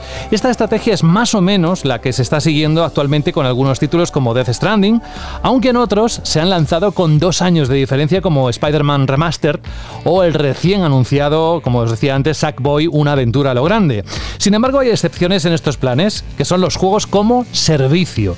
PlayStation quiere a todas luces reforzar su apuesta por ese tipo de proyectos, lo que demuestra la adquisición de Bungie y eso conlleva lanzarlos simultáneamente en ordenadores, claro. De hecho, Hals dice posiblemente con la excepción de los juegos como servicio, refiriéndose a esa brecha de un año entre lanzamiento en consolas y ordenadores. Pero una cosa no queda ahí. Los videojuegos intergeneracionales generan división entre los jugadores, como sabemos. Por un lado, hay quienes defienden que son necesarios, puesto que si los usuarios así no han podido hacerse con una consola de nueva generación, pueden disfrutar de los próximos títulos de novedad, mientras que otros argumentan que puede llegar a ser un lastre para los nuevos sistemas, ya que limitan que se pueda exprimir todo el potencial de las nuevas generaciones. Bueno, independientemente de la opinión que tenga cada uno al respecto, todo apunta a que Sony PlayStation seguirá lanzando títulos cross-gen si tenemos en cuenta unas declaraciones también por parte de Herman Halst. Dice textualmente, ciertamente no queremos olvidar a millones de jugadores activos de PlayStation 4, aquí me vienen las palabras de Rubén y el parque de consolas de uno y de otro, en fin. Y dice, y queremos asegurarnos de que haya grandes juegos. Bueno, pues al parecer, tal y como informan desde PlayStation Lifestyle, Sony planeaba dejar de lanzar juegos exclusivos para PlayStation 4 de cara al año fiscal 2025, que comienza a principios de abril de 2024. Y se esperaba que la compañía iniciase este proceso a comienzos del próximo año fiscal de abril 2023. Sin embargo, Sony podría haber cambiado de parecer en vista de los problemas de stock. Por eso decía, estamos cerca del segundo aniversario y mira cómo nos encontramos, Rubén. Pues sí, yo creo que de las dos noticias, un poco en análisis más financiero y más comercial que saco, es que PlayStation se da cuenta de que cada vez más para amortizar para rentabilizar o incluso para ganar mucho más dinero, pues tiene que diversificar, ¿no? Yo creo que, que, el paso de lanzar sus juegos en PC es un paso pues para aprovechar también el enorme parque instalado que hay de, de, los ordenadores, ya no solo en Europa, sino también en Asia, que es un mercado donde todavía el PC, eh, por el tiempo que han tardado algunos países como China en, en, poder venderse consolas, ¿no? Pero donde sí que se juega con PC es un mercado muy, muy grande, con unos ingresos o unos potenciales ingresos muy, muy grandes. Y luego lo del, lo de que sean que nos, bueno, que tengamos juegos intergeneracionales durante mucho tiempo, yo lo, lo llevo diciendo hace muchísimo tiempo. Yo creo que viene todo por la escasez de PlayStation 5. La estrategia de Sony era hacer un cambio generacional muchísimo más rápido y se ve claramente porque no solo faltan PlayStation 5, sino también faltan PlayStation 4 pero suerte que tienen ese parque instalado de PlayStation 4 en todo el mundo que hacen pues que tengan que replantearse ciertas cosas y yo creo que incluso eh, exprimir al máximo lo que sería el potencial de PlayStation 4 y no exprimir al máximo en según qué juegos para que no haya una diferencia tan tan brutal el, lo que da PlayStation 5 y no enseñar cartas cuando muy poquita gente, o muy poquita gente, cada vez más, ¿no? Pero, pero todavía muy poca gente que pueda jugar a, la nueva generación, yo creo que está claro que va hacia eso, ¿no? Y el ejemplo más sencillo es analizando las ventas de FIFA, que de momento solo hemos visto en algunos territorios, aquí en España todavía no las tenemos y las tendremos en breve, en el que se han vendido más FIFAs en Inglaterra, por ejemplo, en formato físico en Play 4 que, este año que el año anterior. Es decir, que, todavía hay un, gran, una gran fuente de negocios en lo que sería PlayStation 4 y PlayStation ahora mismo no puede permitirse el dejar de lado la posibilidad de poder llegar con sus nuevos juegos a usuarios porque no han podido comprarse o que todavía no quieren dar el salto a una generación, viendo un poco esa, esa sensación de escasez y sobre todo escasez de producto, que, que, antes decía Jorge, bueno, en algún momento tendrá Sony que enseñarnos sus cartas, ¿no? Yo creo que Sony enseñará sus cartas cuando tenga algunas cartas que enseñar. Creo que va todo acorde con cómo va eh, la producción y, y sobre todo la entrada de stock de consolas que se prevé que se normalizará febrero o marzo del año que viene es la última información que se tenía, pero que vamos a, tener un segundo aniversario eh, con menos consolas, incluso esta campaña de Navidad de las que tuvimos el año pasado y seguramente, además de la subida de precio, eh, con obligatoriedad de llevártela pues con dos, tres o cuatro cosas, ¿no? Es decir, que no es que hayamos mejorado respecto al 2021, sino que estamos peor que en el lanzamiento de la consola en su segundo año, con una Navidad que se planea bastante complicada y con bastante escasez de consolas, ¿no? Es decir, que mientras no haya libertad o una cantidad de consolas grande en el mercado eh, mundial, no se va a plantear PlayStation dejar de lado una consola que yo creo que ya habían intentado dejar de lado porque no hay consolas, no hay PlayStation 4 en, ningún sitio del mundo, hay muy poquitas, eh, con lo que ya Sony yo creo que quería dar ese cambio directo de PlayStation 5 utilizando la retrocompatibilidad, que, que los juegos de Play 4 funcionan así. Es decir, que ellos pensaron más en vamos a aprovechar la Play 5 para seguir vendiendo algunos juegos de Play 4 y la cosa ha cambiado de vamos a utilizar la Play 4 para intentar no solo vender juegos en Play 5, ¿no? Es lo que tiene la situación económica y de, y de fabricación actual. Lo de la parte de del lanzamiento de los juegos de PlayStation en PC me parece interesante porque cuando se anunció esto y lo empezamos a comentar desde el principio, decíamos que bueno, que no había esa duda, ¿no? de qué juegos iban a llegar o no. Yo creo que ya queda claro que van a llegar todos, porque ya lo hemos visto las últimas semanas. Esta semana se anunció Sackboy, Returnal se ha filtrado, pero está claro que va a llegar. Así que no parece ser que unos sí y otros no. Eh, ahora sale, sale Uncharted ahora. Vamos, yo creo, creo que está clarísimo que no son algunos, son todos. Parece ser que todos los juegos de PlayStation van a, van a acabar llegando a PC. Esa era la primera duda que había, ¿no? Cuando anunciaron esto. Y la segunda era cuánto tiempo iba a pasar desde el lanzamiento en consola. Y bueno, ya ha puesto ahí una, especie de, cronómetro, un mínimo, ¿no? Ha dicho que, que mínimo un año. Así que bueno, ya sabemos a lo que atenernos, eh, o sobre todo los jugadores de PC que no quieran comprar una PlayStation, pero sí que quieran disfrutar de su juego, pues que sepan que al menos van a tener que estar un año esperando, que era algo que no había dicho de manera explícita hasta este momento, no se sabía. Y bueno, pues mira, ah, le ha puesto ahí una especie de barrera, en plan, un año de exclusivo al menos en, en consola PlayStation. Eso sí ha dicho que los juegos como servicio que es una de las apuestas fuertes de PlayStation para los próximos años, ya lo han dicho claramente, que van a apostar mucho por, los juegos como servicio, pues eso sí que han dicho que saldrán a la vez en PC y en consola, que tiene sentido, porque son juegos presumiblemente van a ser free to play gratuitos y lo que quieren es que haya la mayor cantidad de jugadores posible desde el principio y que empiecen a gastarse en micropagos, en pases de batalla y todo lo que sea. Así que esos sí, juegos sí que van a salir a la vez en, en PC y en PlayStation, pero juegos tipo, pues ahora eh, God of War Ragnarok, pues eh, mínimo habrá que esperar un año a que salga en PC aunque en unos casos será más, en otros casos será menos, lo que comentaba, los ejemplos que comentaba José al principio. Eh, bueno, como eran los primeros juegos de PlayStation en adaptarse a PC, además les, les, costó un poquito eh, coger el rollo ¿no? de lo que es eh, de hacer las cosas en PC. De hecho, han comprado, compraron un estudio experto en hacer ports de juegos a PC.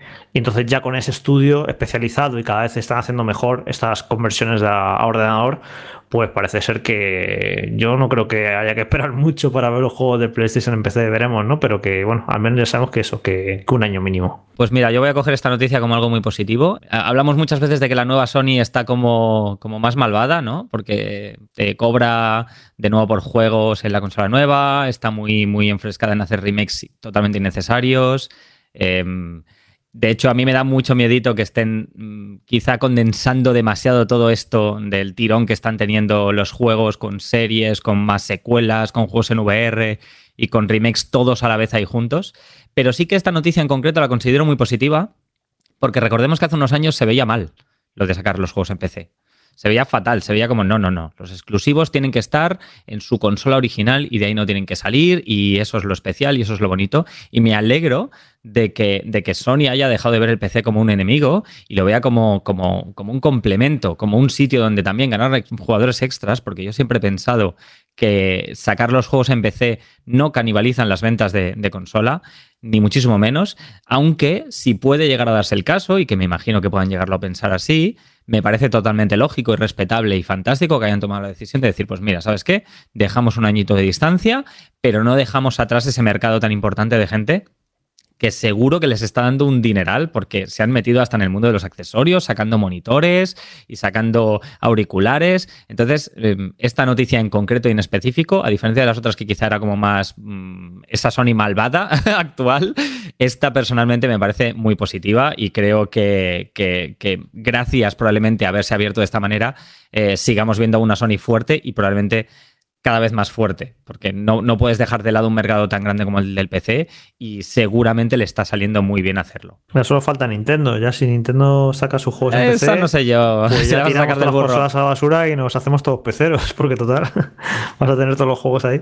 Lo que a mí me cuenta todo esto, espero que compartáis mi opinión, es que se avecinan meses, años incluso de discusiones parecidas, de decisiones de unas compañías, de otras, y aquí nosotros pues sacaremos el cuchillo del tenedor y empezaremos a trinchar el pavo. En fin, que me voy de- del guion. Que vamos a seguir, dejamos el, el tema de Sony, ahora sí, aunque, ojo, eh, que lo que iba a decir es que ahora lo próximo no tiene nada que ver con Sony, y esto ni me lo ha puesto Jorge en el guion, pero hay rumores, hay rumores de que Sony estaría ahí con eh, CD Projekt Red de comprarlo o eh, algo que seguro que habéis leído en las redes en los últimos minutos, en las últimas horas. Bueno, Pues yo no, yo, no, yo no lo he leído. o sea, ¿No? si yo no, no, no lo he leído porque no leo, no leo basura, tío. Bueno, pues rumor sí, no sí, tiene- se dice, se dice. mucha- Sí, mucha- Pero no le deis mucha credibilidad porque es un rumor de esos que todavía no es tan grande como para tenerlo en cuenta. Pero sí vamos a hablar de CD Projekt Red porque el conocido estudio polaco anunció este martes los planes de futuro tanto para la saga del emblemático brujo como para Cyberpunk 2077 e incluso una nueva IP de la que luego os hablaré. En total hay actualmente tres proyectos diferentes relacionados con el universo de Witcher, comenzando por el nuevo título que ya anunciaron el pasado mes de marzo, una secuela directa de The Witcher 3 que servirá como punto de partida para una nueva trilogía y que de momento se conoce a nivel interno como Project Polaris. El siguiente proyecto es Project Sirius. Se trataría de un juego que tendrá un modo multijugador y que ofrecerá una propuesta innovadora para la saga y que contará una historia con la que quieren satisfacer tanto a viejos fans como a nuevas audiencias. Y por último, el tercer proyecto es Project Canis Majoris. Un juego del que se encargará un estudio independiente, a CD Projekt, formado por antiguos desarrolladores de la trilogía original y que seguirá una corriente más tradicional, apostando por el género del rol en mundo abierto con una importante carga narrativa. Además, el CD Projekt también ha anunciado que siguen teniendo previsto para este año el lanzamiento de la versión de The Witcher 3 para las consolas de la actual generación, PlayStation 5 y Series XS, aunque por el momento siguen sin anunciar una fecha en concreto. Pero no queda ahí, porque también CD Projekt Red ha anunciado, sí, ha tenido protagonismo esta semana, por eso lo contamos, ha anunciado oficialmente sus planes de desarrollar una secuela de Cyberpunk 2077. Ojo de cómo comenzó a dónde estamos. No han explicado mucho acerca de este nuevo juego de la saga Cyberpunk, más allá de su nombre en clave y de su objetivo de consolidar la franquicia. Apuntaros, Project Orion es el nombre en clave por el que se conocerá esta secuela hasta que se desvele su título oficial. No se ha publicado ni un logo ni una imagen, tan solo hemos podido ver una diapositiva con este nombre y una breve descripción diciendo secuela de Cyberpunk 2077 que demostrará la fuerza y el verdadero potencial del universo Cyberpunk. Parece ser que tardará, así que sentaos, ¿eh? porque todo apunta a que no ha comenzado todavía ni siquiera su proyecto de desarrollo. Y por último, ya y les dejo hablar al equipo de redacción, Además de estas dos grandes sagas, la compañía polaca también ha comunicado que está trabajando en esa nueva IP que hace al principio de la noticia os comentaba, una franquicia independiente a las dos anteriores y cuyo proceso de incubación comenzó a finales del año pasado. Es una nueva saga que expandirá el catálogo de la compañía más allá de los universos de The Witcher y de Cyberpunk. Según informan desde la compañía, esta vez se ha desarrollado por completo en CD Projekt Red, por lo que no sería una licencia adaptada como en las dos anteriores ocasiones. De hecho, esta nueva saga lleva una incubación desde lo que decíamos, finales de 2021 y actualmente se encuentra en fase de conceptualización, la cual está en manos de un pequeño grupo de desarrolladores. Mira, Jorge, esto en Italia, tengo un compañero italiano que cuando ocurren estas cosas me dice fufa, ¿sabes? Como que es como, esto es una cortina de humo, porque ahora de la nada parece que CD Projekt Red eh, se, se ha venido arriba, no sé si es porque quiere seducir a, los, a sus inversores o qué, pero ¿cómo lo lees tú todo esto? ¿En qué clave lo lees lo que acabo de contar? Sí, esto es como cuando anunciaron los 50 Assassin's Creed y comenté que esto era más un mensaje hacia los inversores que hacia los jugadores y para demostrar un poco de, de fuerza, de músculo. Y esto es lo mismo. Además, esto literalmente fue en una conferencia de inversores y anunciaron todos estos juegos y que van a hacer 50.000 cosas y tal. Y bueno, es un poco para después del desastre, al menos en cuanto a imagen, del lanzamiento de Cyberpunk, porque en ventas hemos visto que no, que ha vendido 20 millones de unidades, pero sí en cuanto a la imagen de la compañía, que quedó muy dañada, pues es un poco como demostrar ahora que nos hemos recuperado fortaleza, mira la enorme cantidad de juegos que estamos preparando, somos más ambiciosos que nunca y bueno, pues eso es un mensaje más a los accionistas que, que a nosotros los jugadores. Yo mareado, yo cuando me puse a leer juegos ahí, que si no sé cuántos de Witcher, que si no sé qué, yo digo, madre mía, no, no me entero de nada, no sé cuántos, cuántos juegos han anunciado, me parece exagerado. Y más teniendo en cuenta lo que tardaron en, en hacer, bueno, de Witcher 3 tardaron un montón de años también, pero ya de Cyberpunk han tardado más todavía y que te estén diciendo que no, sí, vamos a sacar 50 juegos en los próximos eh, años, eh, pues es complicado, ¿no? Bastante que, bastante que saquen un juego nuevo, te iba a decir, en los próximos cuatro años, si lo vemos. O sea que, nada, estos son los planes a lo mejor para los próximos 10 o 15 años y más. Eh, si sigue aumentando la cantidad de tiempo que se tarda en hacer un juego, porque generación a generación ha ido creciendo. Si en los 90 un juego se hacía en 6 meses, luego pasó a un año, luego a dos años, ya vamos por 4 o 5 años, yo no sé ya los juegos que vamos a ver en los próximos años, los desarrollos ya, ¿cuántos se van a ir? Van a llegar a décadas. Es una, es una auténtica locura. Así que, bueno, anunciar eh, cuatro, cinco o seis juegos me parece un brindis al sol absolutamente, para, hasta que empecemos a ver los resultados de todas estas producciones. Lo que sí es curioso, Jorge, es, por ejemplo, ¿te acuerdas que hace no mucho, la semana pasada o la anterior, cuando estuvimos hablando del impacto de la serie de Cyberpunk en Netflix y de qué manera pues había llevado a muchos jugadores a descubrir el Cyberpunk 2077 que fue tan vilipendiado en los primeros meses que se puso a la venta y hemos visto que al final pues ha sido un juego que ha tenido una segunda vida comercial increíble, superior incluso a la que tuvo The Witcher 3 con, el revival también pues eh, alimentado por la serie Netflix.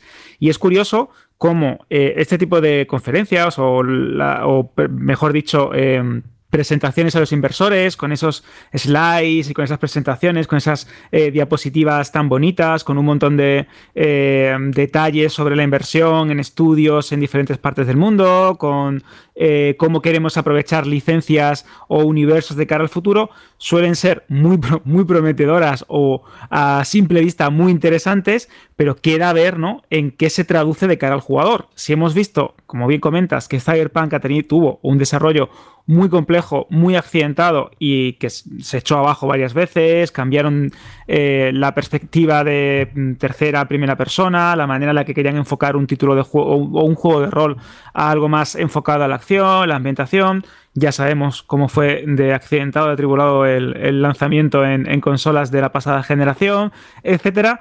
Ahora tenemos la promesa de una verdadera secuela de un título que a priori puede ser entre comillas, todo aquello que, se, o que podía haber sido eh, Cyberpunk 2077 y quiero creérmelo porque también deduzco eh, que se han cortado los planes de actualización, de expansiones para el título que está en el mercado para 2077 porque se van a empezar a enfocar o van a intentar eh, concentrar su esfuerzo de desarrollo en esta secuela, pero al mismo tiempo creo que CD Projekt, pese a que es una gran compañía con un montón de empleados, un montón de estudios y un montón de divisiones, y pese a que también es verdad que estos desarrollos muchos están externalizados ¿no? en, diferentes eh, grupos de desarrollo ajenos ¿no? a la compañía polaca, por así decirlo, eh, creo que están eh, abarcando, que quieren abarcar muchísimo. No sé hasta qué punto esto puede llegar a ser contraproducente y como también bien has apuntado, puede llevar esto a que algunos desarrollos se queden en tierra de nadie, otros se cancelen, o que alguno de los más eh, promocionados, como esa nueva trilogía de The Witcher, que creo también es bastante ambicioso, como ese título eh, ajeno a, la trilogía que se está preparando, pues se queden en tierra de nadie o acaben completamente cancelados. No, es, no sería la primera vez que vemos como estos planes tan ambiciosos, tan enfocados a diversificar la licencia, cosa que entiendo, porque como dije la semana pasada, la anterior, el mundo de Cyberpunk o el mundo de The Witcher son muy interesantes y pueden dar pie a muchísimos tipos de videojuegos o muchísimos tipos de productos, como también va a hacer Sony con Horizon. Pero claro, también me surgen las dudas de eh, llegar a pensar si verdaderamente todos este tipo de, de giro promocionales, de golpes en el pecho, se traducen en títulos reales. Yo tengo muchas ganas de ver esa secuela, quiero creer en esa secuela oficial de, de Cyberpunk y que verdaderamente va a ser el juego de rol que lo cambie todo, pero a tenor de lo visto y de otros casos en el pasado, pues yo creo que hay que ponerlo también un poco en duda. Ojo, que hemos eh, dicho antes ese rumor de que podría comprarse Project PlayStation y tal, pero eh, a lo mejor todo esto es un poco. Están buscando que les compren. Ah, claro. es también una estrategia. la mercancía. sí, sí, decir, guau, sí, vamos a hacer no sé cuántas mil cosas. Tal. Estamos en un momento genial. Y lo que están como locos a lo mejor es que llegue alguien, ponga la chequera y les compre, que no me extrañaría nada. Vamos, el tema de las compras ya hemos visto los últimos dos años y a saber qué veremos los próximos meses. A ver, yo, yo veo complicado que realmente todo esto que están enseñando, como pasó con Ubisoft también hace un par de semanas, ¿no? Con Assassin's Creed, con todas esas cosas, por el bien de los que nos gustan los juegos de CD Projekt, de lo que nos han enseñado hasta ahora, con, con el borrón importante de, Cyberpunk, pero que bueno, que parece que se ha solucionado, pero que hay que tener en cuenta también que tienen ese borrón y que mm, tropezar dos veces de esa manera sería impensable. Eh, yo creo que es inviable que un equipo de desarrollo aunque CD Projekt sea grande, pero no es de los más grandes, eh, pueda hacer en un tiempo relativamente corto esa cantidad de títulos con la calidad que siempre nos tienen acostumbrados todos los de CD Projekt. Con lo que eh, yo veo más un poco lo que dice Jorge, ¿no? La segunda parte, oye, no lo había pensado y también me parece interesante, ¿no? Esa parte primero de, enseñar a los accionistas que es una empresa que después de lo que pasó está totalmente saneada, que al final con el juego eh, que tuvieron el problema, pues eh, arreglado la cosa, pues ha funcionado algo mejor, no ha sido un despropósito, pero tampoco ha llegado a las cifras, por supuesto, que se esperaban eh, cuando nos enseñaban el título y que, y que están diciendo, oye, ya estamos de vuelta, estamos aquí, estamos capacitados para hacer un montón de cosas, ¿no? Un PowerPoint y un Excel lo aguanta todo. Es decir, tú en un Excel puedes poner 17 millones de títulos y los puedes ver en pantalla, no pasa nada, ¿no? Pero cuando realmente hay que darle la forma, poner unos tiempos y unas fechas, si es verdad que están en todo esto y lo quieren sacar con la calidad que lo han sacado, eh, no estamos hablando ni de 5, ni de 6, ni de 8, ni de 10 años, estamos hablando de muchísimo más tiempo. Si lo que quieren es aprovechar la fuerza de sus equipos para aprovechar también ciertas IPs y ciertas licencias para sacarle el partido y hacer juegos más medios o mediocres eh, para, bueno, aprovechar la fuerza de la marca que está detrás, que yo creo que no sé, en, la situación en la que terminó CD Projekt con, su último título, yo creo que no sería lo más eh, inteligente, ¿no? Eh, yo creo que ahora mismo, si quieren volver a ser lo que eran, no solo tienen que arreglar lo que hicieron, que están en ello, sino que su próximo título tiene que ser realmente brutal. Y la parte de la compra o no, bueno, un sistema de subir el precio de, tu compañía cuando quieres ponerte en el mercado, pues es un poco como el símil, como cuando tú quieres eh, salir por ahí y que te miren, ¿no? Pues te ponen más guapo, ¿no? Pues ellos también se ponen más guapos. Oye, tenemos todo esto, vamos a hacer todo esto, tenemos un montón de IPs nuevas que estamos desarrollando, con lo que todo eso conlleva. Además, CD Projekt Red siempre ha sabido aprovechar mucho eh, la parte paralela a su negocio, es decir, que no solo el software lo que tiene, sino la gran cantidad de cosas que se pueden sacar eh, aprovechando esas IPs, que también es, también es dinero y también son beneficios, pues como la serie de Netflix, eh, como el merchandising, como las diferentes licencias que hay, puede ser también una manera de decir, bueno, oye, mira, tenemos todo esto y si antes alguien quería ofrecer mil millones, pues después de esto seguramente el valor de la compañía sea mucho mayor, a pesar de simplemente ser eso, un anuncio y perfectamente podría ser humo, ¿no? Es decir, que, que bueno, habría que ver, pero yo creo que es inviable en esta generación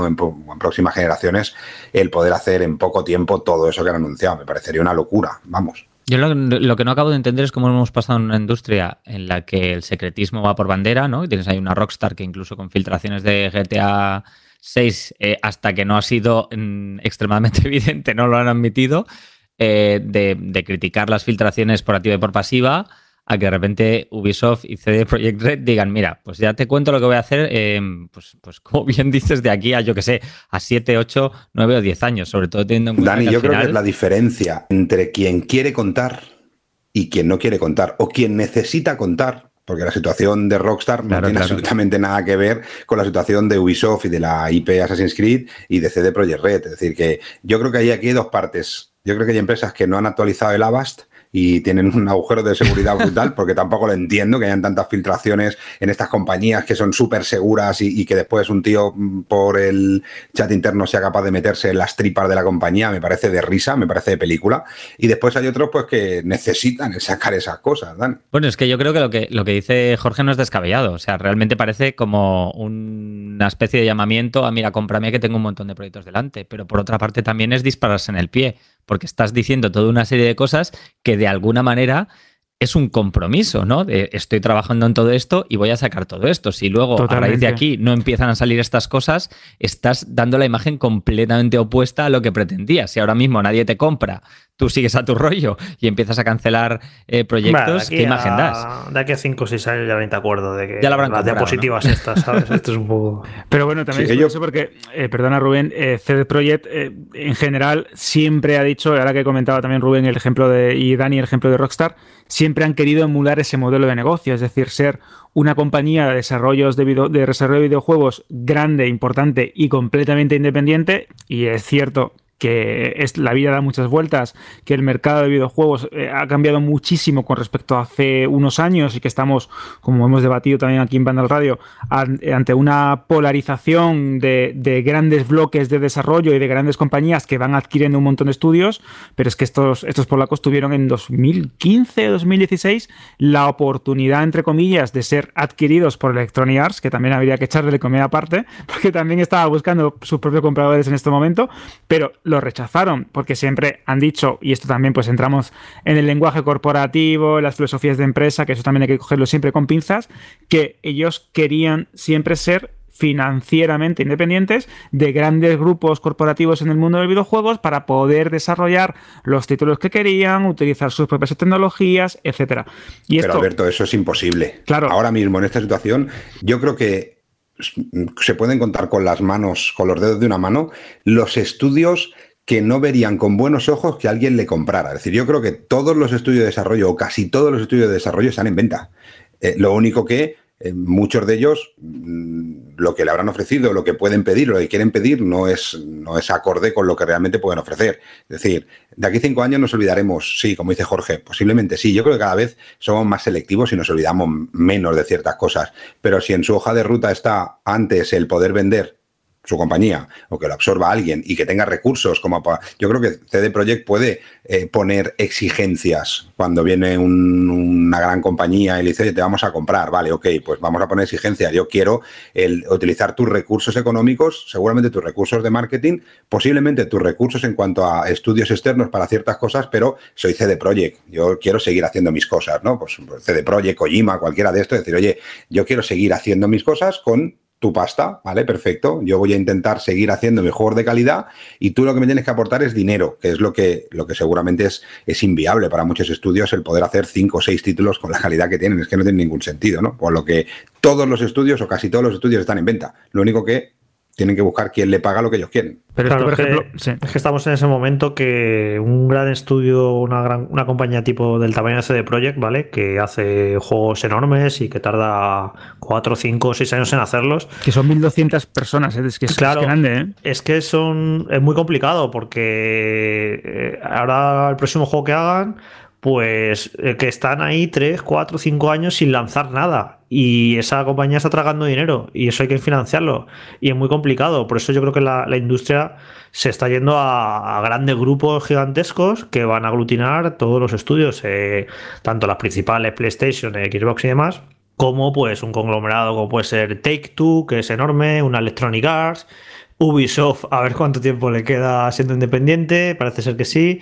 Y bueno, y mira Activision Blizzard, que fíjate, que quién iba a pensar, ¿no? Que al final la iba a comprar una gran compañía. Entonces estos estudios así grandotes que hacen superproducciones es que tienen muy complicada la viabilidad independiente, porque claro, es que es un coste enorme desarrollar un juego de estos y es que estás cuatro o cinco años que no sacan nada, que estás viviendo de las rentas de lo que siguen generando tus trabajos anteriores.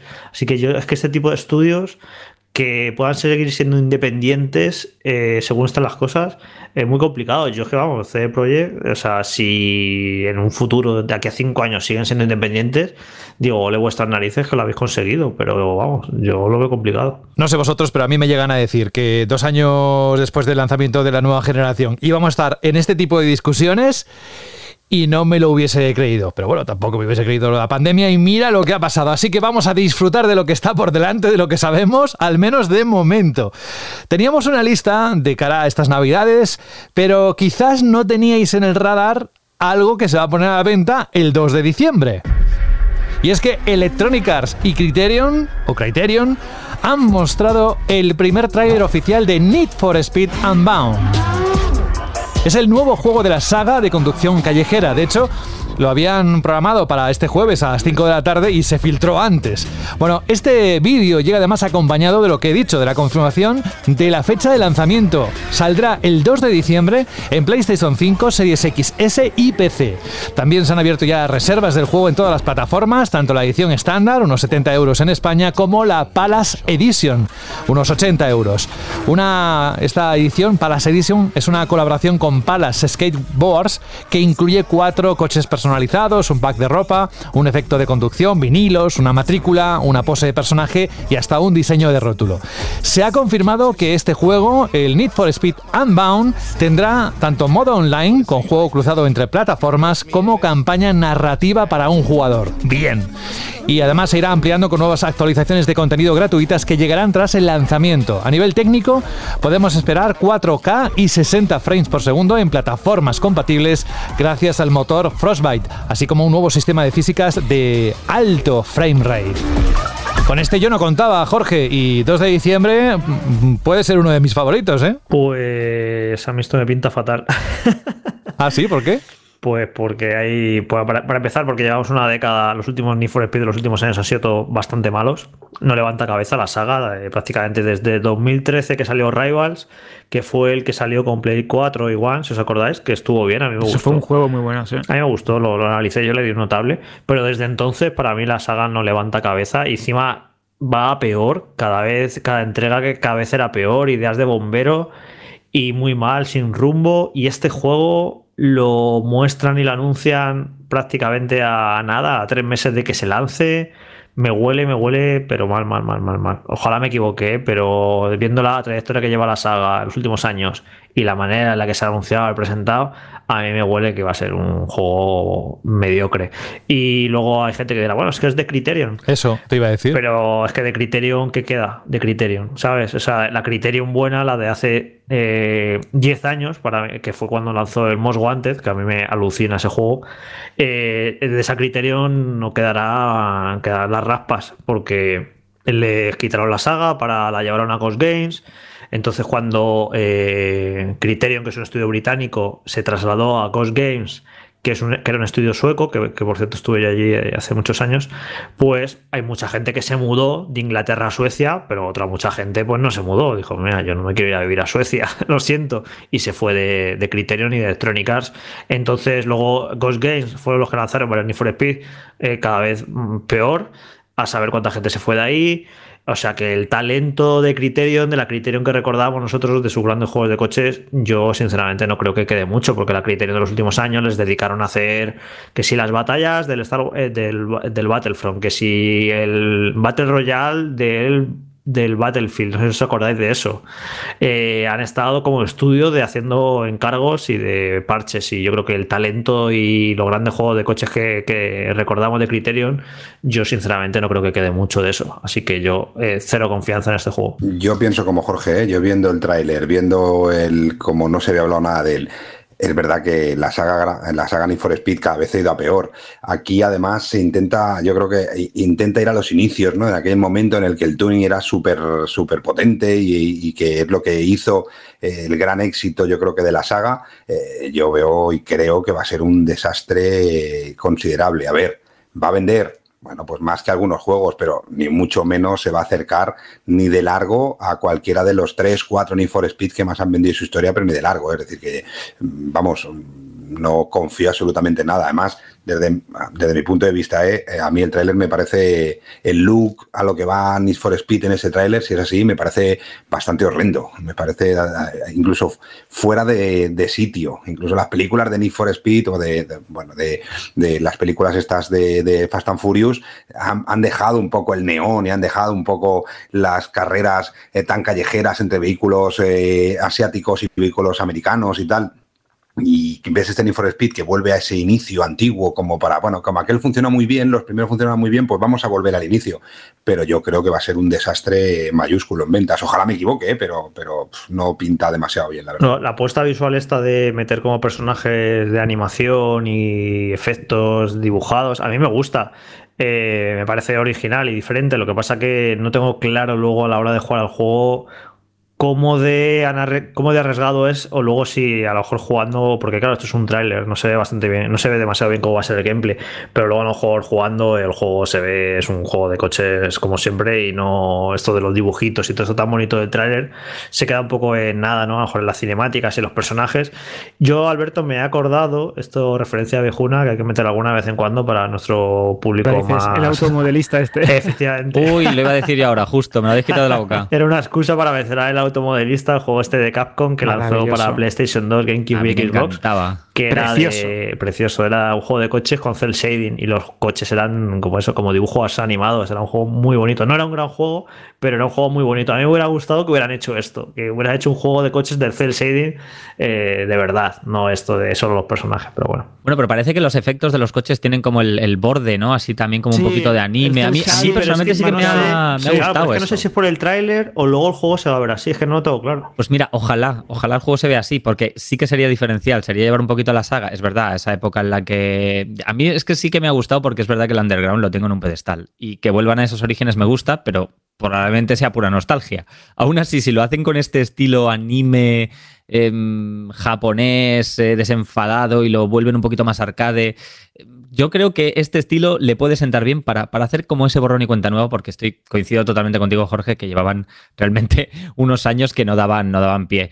Entonces, este cambio de look, si no se queda solo en el tráiler y se queda finalmente en el juego, personalmente creo que le va a sentar muy bien. Pero ¿no creéis que este look quedaría muchísimo mejor con un nuevo Burnout y no con un Need for Speed? Es que a mí, cuando lo vi, dije, hostia, me, me recuerda más a Burnout en ciertas cosas que no a Need for Speed, ¿no? No sé si es que dicen, bueno, vamos a sacar, o no sé, porque al final es lo que dice Jorge, es un tráiler en el que vemos lo que vemos, tampoco vemos absolutamente nada en real de gameplay y todo esto, pero a mí este look o este estilo así me cuadraba más con un nuevo Burnout. Quizá el nombre Burnout tiene menos nombre que Need for Speed, ¿no? Y es más un movimiento de marketing, ¿no? Se ha quedado en el pasado ya. Qué pena, eh, qué pena. Es como que no importa nada ese nombre y, todo lo que saque pues va a ser Need for Speed, que sí que es un nombre que sigue teniendo cierto tirón todavía entre la gente. Es que de hecho lo que yo estaba pensando así a nivel general es que eh, estamos un poco faltos de juegos de conducción arcade. Ahí le has dado. Claro, de, la vieja escuela, ¿no? Porque es verdad que podemos decir, y para mí en cierta manera lo es, ¿no? Que juegos como, y Dani también es un fanático de esta saga, como eh, Forza Horizon, etcétera,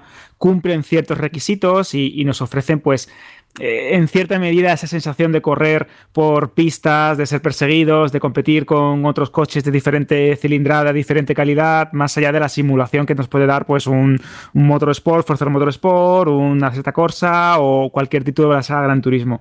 Yo quiero títulos arcade, yo quiero derrapar, quiero circuitos que me vuelen la cabeza, quiero ser perseguido como pasaba en algunas entregas de Need for Speed por la policía, por carreteras eh, y paisajes que me impacten.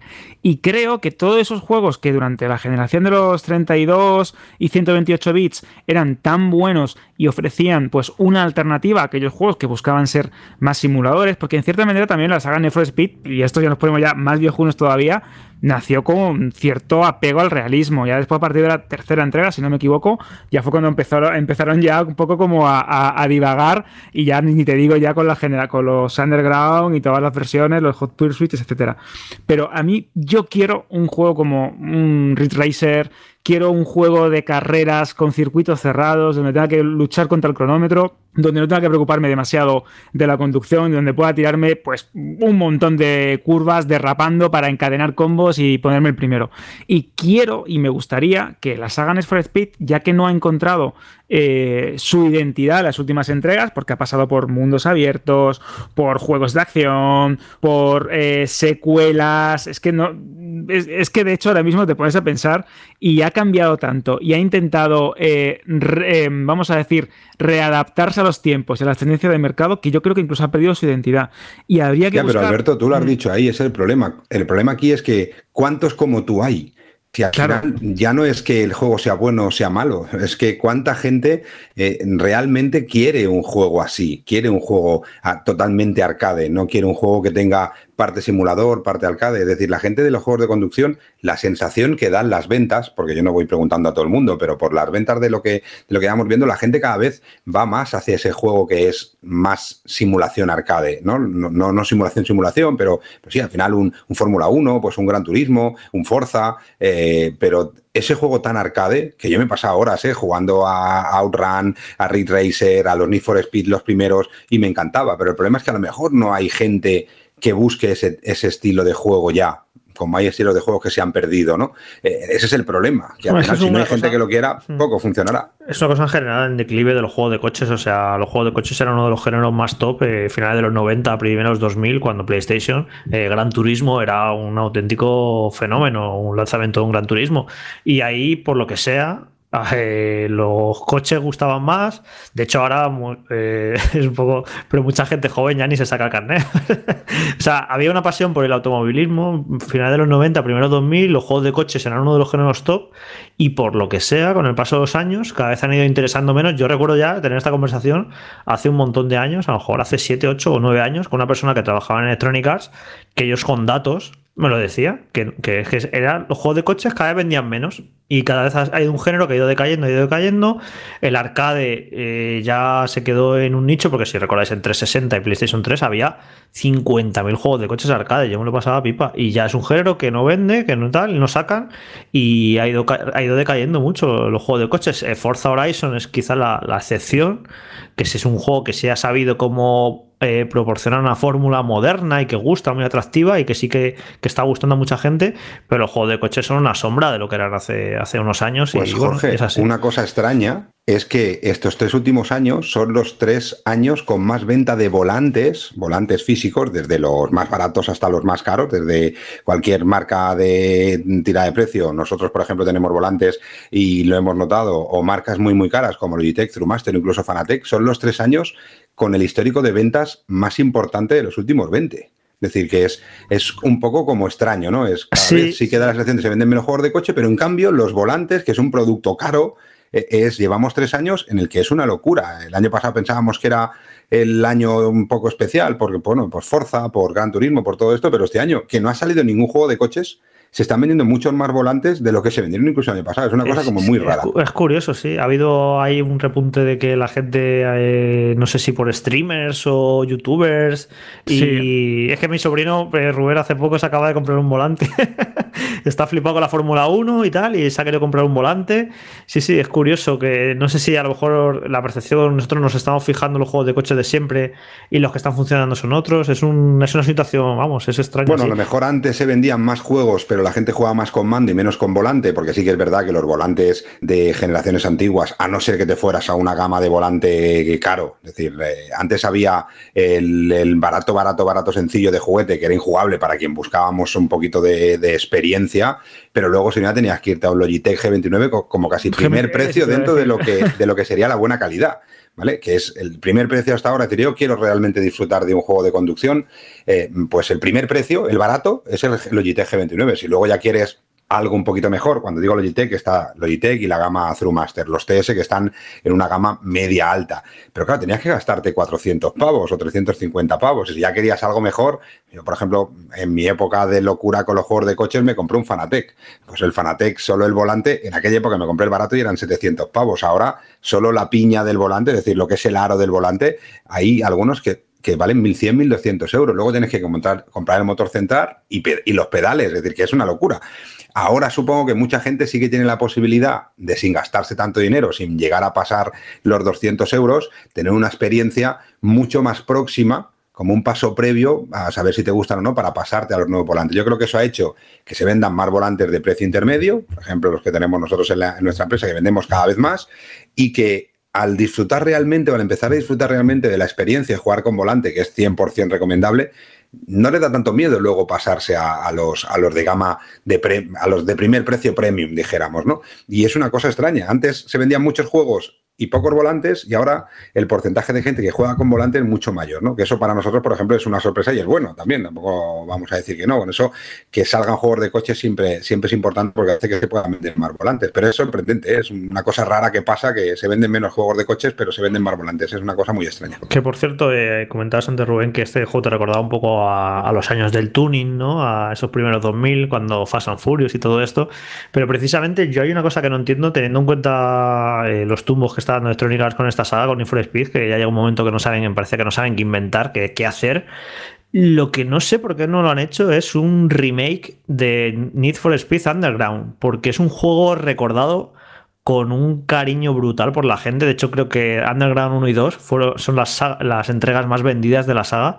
Vendieron una auténtica burrada en PlayStation 2. De hecho, en el top 15 o top 20 de los juegos más vendidos de PlayStation 2 están los dos Underground. Fueron un exitazo enorme y siempre que pones eh, algún contenido de Need for Speed en YouTube, hicimos un top de la saga, siempre los comentarios Underground eran los mejores, Underground no sé qué. Hay como una, una nostalgia enorme de, de aquellas entregas y yo un remake de Need for Speed Underground creo que tendría cierto sentido, eh, eh, porque sí que veo que hay cierta demanda un poco de esa nostalgia de, esos juegos de hace 20 años que a la gente le encantaron. No sé por qué no, no lo han intentado. Tendría más sentido, pero acuérdate de aquellos juegos, la cantidad de licencias que tenían. Claro, cuando vendían tanto se podían permitir ya no solo licencias de, marcas de coches, sino también licencias de, piezas de tuning eh, y las músicas. Es decir, que seguramente hay un problema ahí de costes por, por, por, reactivar esa licencia, porque antes un Need for Speed te podía vender perfectamente en una campaña de Navidad solo en una plataforma 150, 170, 200 mil unidades. Ahora este Need for Speed Bone eh, muy raro tiene que ser para que pase de las 20.000, 25.000 en una plataforma, ¿no? En PlayStation 4. No creo que pase mucho más.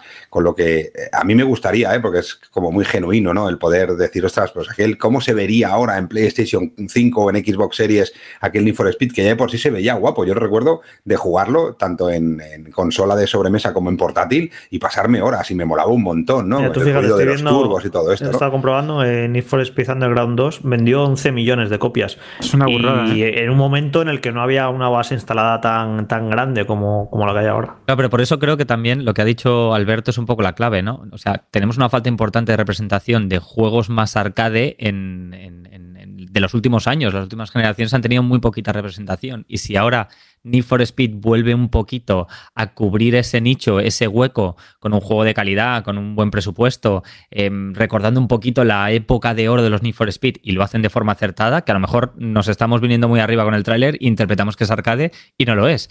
Pero si es por ahí, estás atacando a un hueco, a un hueco que, que sí, que de una manera extraña Forza Horizon está cubriendo, pero no del todo. Lo que se está buscando, creo, es rellenar ese hueco de los Burnout que hablábamos, o de ese Need for Speed Underground de la época que hablábamos, que son más dedicados a la diversión pura y dura que no tanto a la simulación. Sí, pero el miedo que tienen ellos, las compañías, es que hay huecos que tú los ves oscuros y no son huecos, son agujeros negros y se lo chupan todo y se lo tragan todo. Entonces, que no han vendido hay muchos huecos que todos creemos, y sobre todo los que ya llevamos tiempo jugando a videojuegos, por ejemplo, hemos visto con Return to Monkey Island, joder, el hueco que hay de aventuras gráficas que nadie lo quiere aprovechar. Bueno, pues Return to Monkey Island yo lo estoy disfrutando y nosotros lo estamos disfrutando, pero porque hemos jugado a esas aventuras gráficas, pero no hay sitio ahora mismo para, para poder conseguir un top ventas, para poder realmente apostar por, por un tipo de juego pues que nos gustó mucho en nuestro momento, pero que, ahora pues no, no, tienen ese hueco, que ese hueco sí es, puede ser un hueco, pero que si no hay nadie que lo vaya a poner es como un desagüe, se irá todo para abajo. Yo creo que Electronic Arts y ninguna compañía, ¿eh? pero Electronic Arts, eh, una de ellas, no está ahora como para derrochar y tirar dinero, ¿no? Sino prefiera, seguramente prefiere invertir en, seguir manteniendo sus licencias eh, puras y duras y sacar, sacarle más rendimiento a FIFA, por ejemplo, la saga FIFA, que no el apostar ahora en un momento en el que las consolas todavía están como están, ese cambio generacional, todo esto, yo creo que no es no es el momento a lo mejor para apostar. Quién sabe si esto le funciona medianamente bien. El año que viene empiezan a ver un parque instalado de PlayStation 5 brutal y quieren aprovechar ese parque instalado de Play 5 para un bueno, tipo de jugadores y eh, tal. Una pues cosa que lo iba, a comentar, ahora, pero justo es que estás diciendo esto, que una cosa así que no hemos comentado de este juego que no sale en PlayStation 4 y en One que me parece un error eh, garrafal, porque si eh, hay un sitio donde puede vender este juego es estas navidades, el típico chaval joven que quiere un juego de coches, regalo de Navidad y te regala un nuevo Need for Speed y que no que no tiene sentido, yo eso no lo había leído, claro. ¿eh? Claro, es que eh, pensar que este año el 70 o el 80% de las PlayStation 5 van a venir con Gran Turismo seguramente sea uno de los juegos que te vengan dentro de esos packs, porque tampoco, no, me han dicho nada, ¿eh? pero tampoco hay mucho donde escoger. ¿eh? No creo que lo que es Returnal y ya no lo ponen, pero, pero vendrá por Gran Turismo, el Last of Us parte 1 y poco más donde escoger seguramente. Entonces, lo sacas en una plataforma que ya de por sí va a obtener muy poca venta de juegos que no sean triple A, porque ya te vas a tener que gastar casi 800, 900 pavos por tener la consola en tu casa, con lo que si tienes que gastarte algo más, pues irás a por un juego top, que seguramente pueda ser FIFA, seguramente, no, de calidad ¿eh? en cuanto a ventas. Yo cuando hablo de juego top o no, es lo que me refiero en cuanto a ventas y en cuanto a gente que lo quiera. Entonces, ahí van a haber un montón de títulos que yo creo que, han terminado decidiendo las compañías de lanzarlo en PlayStation 5, que, yo creo que se equivocan, porque no es un año para lanzar juegos eh, medios para PlayStation 5 y, este juego no sacarlo en PlayStation 4, donde todavía el público de PlayStation 4 es un público eh, que todavía le puede llamar más la atención, el tema de los coches, las luces y todo esto, yo, vamos, eso no lo sabía, pero, pero si antes decía que veía que era un error, veremos a ver cuántos coloca Electronic Arts, ¿eh? también eso lo sabremos pronto, cuando esté más cerca el lanzamiento, y veremos a ver si ya Electronic Arts de por sí ya se da cuenta de que, de que tiene el potencial que tiene y apuesta un poco, y es un eslabón entre lo que fue en por Speed y lo que va a ser ahora para preparar a ver cómo funciona para, para próximas entregas. Pero me parece un error garrafal no sacarlo para antigua generación, vamos. Sí, a no ser que luego veamos el juego y es tan deslumbrante visualmente que dice, bueno, es que era imposible, ¿no? Que lo moviera una Play 4 One, que lo dudo mucho. Pero por ejemplo, el Death Space eh, Remake, que hemos visto esta semana su primer trailer gameplay, sale a finales de enero. Ese también ya es exclusivo de la actual generación, PS5, Xbox. Pero ahí hasta le veo un sentido porque es un plan, bueno, eh, si algo tenemos que vender del remake es que gráficamente es tan potente que no puede salir en las antiguas consolas. Vale, te lo compro.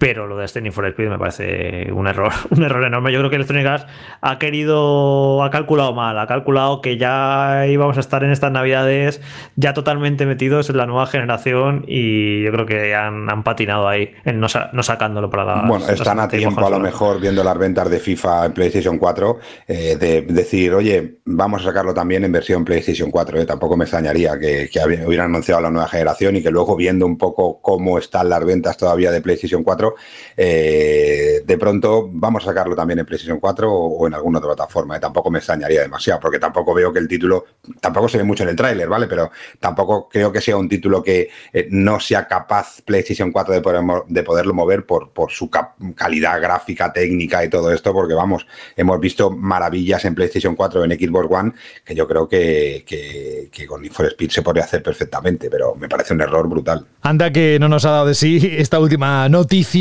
del Need for Speed. Pero claro, eh, yo ahora tengo que decir que cerramos el bloque de noticias y a alguien le puede, se le puede iluminar la bombilla y decir, bueno, y no vais a hablar de, del Nintendo Direct, no, porque todavía no ha sucedido. Será dentro de unas horas y aquí sí que nos gustará la próxima semana, supongo. Bueno, lo podéis hacer evidentemente a través de la página web, que es donde os vamos a invitar a que sigáis el Nintendo Direct, que hay polémica, es, no, no van a enseñar nada de juego, pero sí se va a poder ver por fin esa película de Super Mario Bros. producida por Nintendo en colaboración con Illumination y anda que no ha generado eh, una imagen de Mario de espaldas Tanta polémica. Tanta polémica. Mira, ni desde Sharon Stone con Instinto Básico y ese cruce de piernas, creo que no se había hablado tanto de una parte anatómica como la del el trasero de las nalgas del famoso fontanero. Eso sí, la interpretación de Chris Pratt, bueno, la podremos escuchar dentro de un ratito, pero que vayan a la página web, ¿no? ¿Tú qué crees que va a pasar con, con este tráiler de este Nintendo Direct, Jorge? Bueno, sí, a mí va a ser divertido porque si el póster ha dado tanto juego, que si el culo, que si no sé qué, pues imagínate el tráiler, a ver cómo es y qué le parece a la gente y la cantidad de detalles que, que salen, que por cierto se ha filtrado, esto ha sido ahora mismo, eh, un póster de McDonald's o no sé qué y ya se puede ver un poco la, cara de los personajes. Ahora, ahora lo paso, a ver si lo encuentro y os lo paso para que podáis opinar. Pero bueno, la semana que viene ya opinaremos del, del tráiler, que sepa que la gente que no, no comentamos en este programa porque va a ser después de que grabemos. Así que nada, os invitamos a que por esto y todo lo que vaya sucediendo en las próximas horas, más que nunca, eh, hay que estar pendientes de la página web de Vandal, donde este equipo que escucháis está ahí. Eh, mirando el monitor para subir las noticias que vayan aconteciendo. Estas son las más importantes, los titulares que hemos resumido. Yo ahora debería ir a saludar a Fran Gematas, le estamos esperando porque nos tiene que contar impresiones sobre el juego Gotham Knights, así que vamos a ir a Shirley Pregunta, pero antes decir a Rubén Mercado que le agradecemos mucho que esté con nosotros, que dentro de posiblemente, no sé, unos días volvamos a encontrarnos. Creo que tienes la agenda bastante complicada en las próximas semanas, así que cuando aparezcas serás bienvenido. Muchas gracias, intentaré estar como siempre, pero la Navidad ha llegado y no al corte inglés, sino a Casa Blade y estamos un poco desbordados, ¿no? Y, pero bueno, vamos a intentar sacar el poquito rato que tengamos porque es una manera también de desconectar de la vorágine, aunque sea hablar de videojuegos que nos gusta, intentaré pasar por aquí. Ahora mismo tengo que decírtelo, te he imaginado vestido de Papá Noel en las oficinas de Blade y creo que eso es una imagen que tienes que mandar de felicitación navideña a todos los clientes, por favor. Me lo pensaré, me lo pensaré. No, no, no me, no sé, soy, yo iré más de elfo que de Papá Noel. Papá Noel sería más José de la Fuente. No, no hace falta ponerle relleno en el vestido. Pero bueno, oye, podríamos disfrazarnos todos de algo de Navidad. Jorge de Nanito, yo de Elfo. yo iba a decir que yo, vamos, si tuviera un niño jamás le, le pondría en las, en las piernas sentado de Rubén como Papá Noel. No se me No le pongas en las piernas de nadie. Es lo que tienes que hacer. Pero bueno, oye, que un abrazo grande. Cuidaros mucho. Venga, cuídate. Chao. Chao.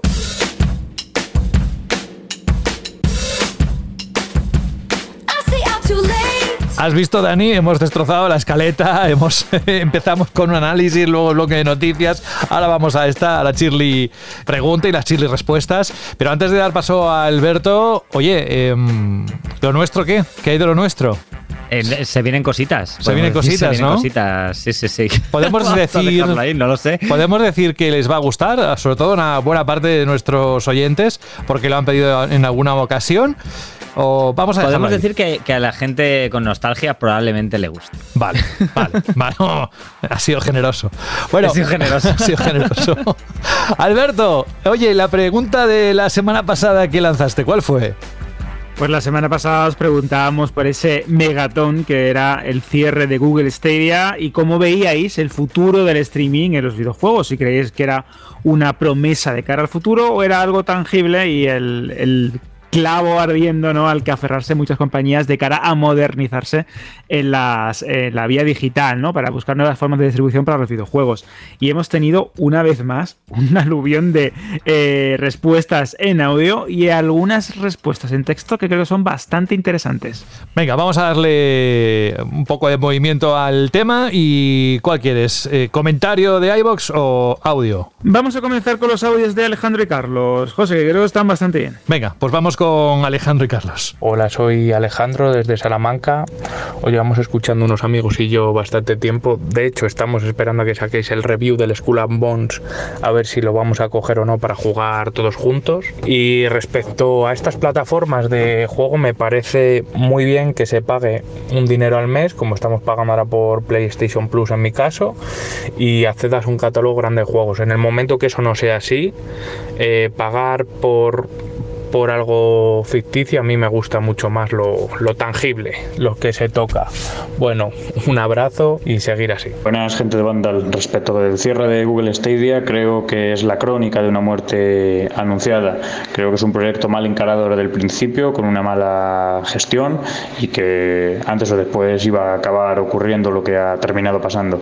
Por otro lado, respecto al futuro del streaming en los videojuegos, sin duda considero que es una tecnología que se va a terminar asentando es una tecnología que va a continuar progresando y desde mi punto de vista la compañía que mejor está encarando y que mejor está enfocando todo ello es Microsoft. Es Microsoft, sí, se ha cortado, pero era el audio así, ¿eh? Del de Carlos. Pues gracias Alejandro, gracias Carlos. Hay que recordar que, no lo hemos dicho al principio, pero mmm, supongo que a estas alturas lo debéis saber y si no, lo recordamos en este momento. Todos aquellos que respondáis a la Chirly pregunta de cada semana hasta finales de este mismo mes, entráis en el sorteo de qué, Alberto, ¿de qué? De dos auriculares premium de FRTech, de la marca de nuestro queridísimo Rubén, que los ha cedido para este concurso, que son ideales para jugar online, que tienen un micro impresionante, una calidad de audio increíble, ya no solo para jugar online, si queréis ver una película, si queréis escuchar música, son totalmente versátiles y compatibles con todas las plataformas, dispositivos móviles, ordenadores, tablets, son una auténtica maravilla. Y encima mola mucho el diseño. ¿eh? Vamos con el, eh, un comentario o dos de ¿Qué nos han dicho sobre el cierre de Stadia? Pues sí, tenemos el comentario de José Manuel Martínez Cabello en iBox que dice: Buenas amigos de Vandal, yo creo que el fin de este día ha sucedido precisamente por ser un adelantado a su tiempo. El streaming acabará siendo el futuro, ya sea por comodidad de costumbre de las nuevas generaciones o por precios de gráficas y consolas. Yo, mientras pueda, seguiré comprando formato físico, aunque sean cajas vacías, solo con el juego para ponerlos en la estantería. Esto es verdad que, que muchas veces compras un juego y te das cuenta que tienes que descargar el 50% del título o más, o incluso el título completo en algunos juegos de Switch a través de formato digital de la tienda o lo que sea, o que te compras el disco y al final tienes un archivo gigante ¿no? de instalación en la consola y da un poco de, un poco de pereza y un poco de rabia, ¿no? Porque ¿para qué sirve ¿no? en formato físico? Pues simplemente pues para lo que sé, danos ese regustinillo, ¿no? ¿no? Tener la, la, carátula o la edición especial de esa saga o de ese juego que nos, que nos flipa, ¿no? También tenemos el comentario de Dani que dice: Buenas, Vandalorianos, casi nunca comento porque siempre llego tarde y esta vez no es una excepción. Y es que creo que es la oportunidad perfecta para que sirva para que esto sirva de altavoz. Y atención porque Dani nos recuerda la pregunta de la semana pasada de las aventuras gráficas. Dice, mi aventura gráfica favorita es Maniac Mansion pero hay una que me gustó mucho, que la jugué muy de pequeño y que la tengo totalmente desubicada. Atención a esto, ¿eh? que se viene aquí pregunta y misterio, porque no sabe cómo se llama. Por eso espero que esto, este comentario me sirva de altavoz por si alguien me echa un cable a reencontrarme con este juego. El otro, el juego, no es otro que una aventura gráfica de Mortadelo y Filemón que venía en un CD en una caja de cereales. Por favor, si alguien sabe de lo que estoy hablando, que me deje un comentario. Por cierto, soy Danny Ghost en Vandal. Un saludo a todos y en especial a mi mejor super amigo Alberto, con el que estaría hablando de horas, hablando de Metal Gear, dinosaurios o El Señor de los Anillos. Nuestro compañero eh, Saúl ha estado comentando con él a través también de iBox, pero bueno, si alguien sabe de esa aventura gráfica de Mortadelo y Filemón que venía en un CD, en una caja de cereales, ya sabéis, lo tenéis el comentario en iBox y ayudáis a Dani a encontrar con ese título perdido de su infancia.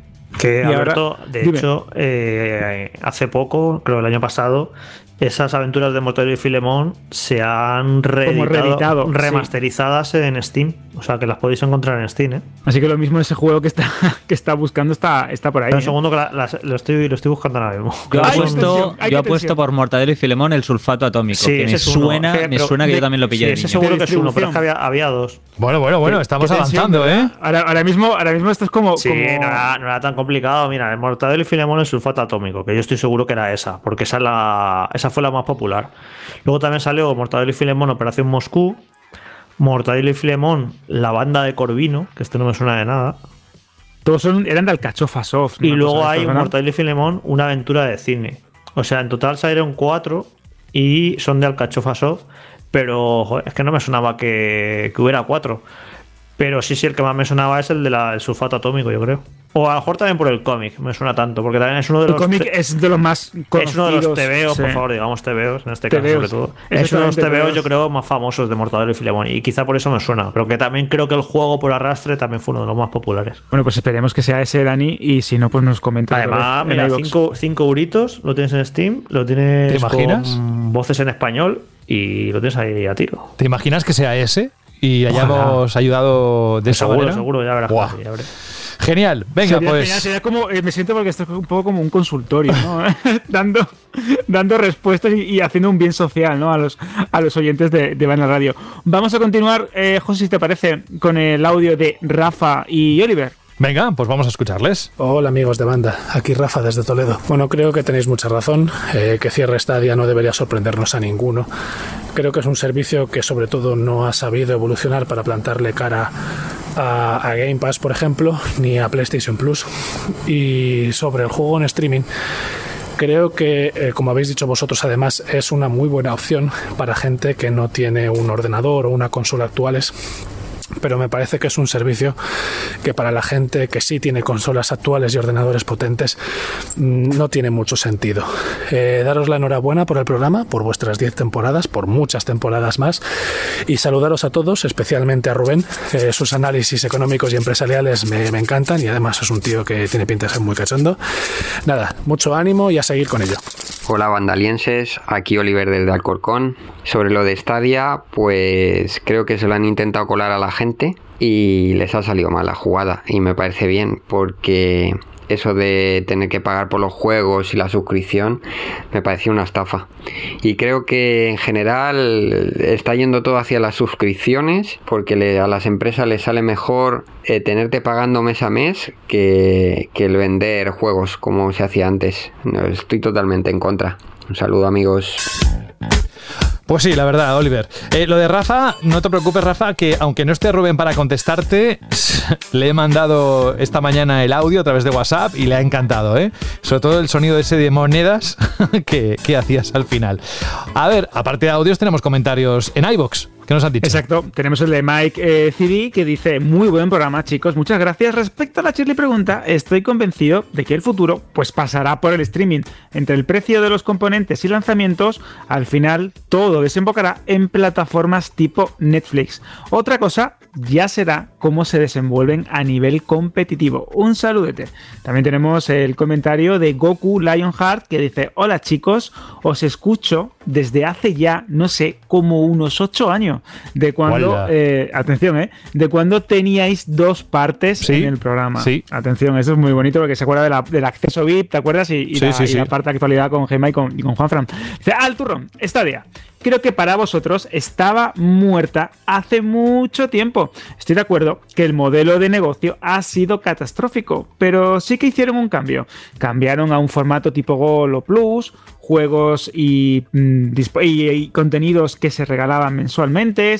Llegaron a regalar incluso el el Lighter Nightmare 2 y unos cuantos más, pero ni le han dado publicidad ni parece que la prensa haya estado encima.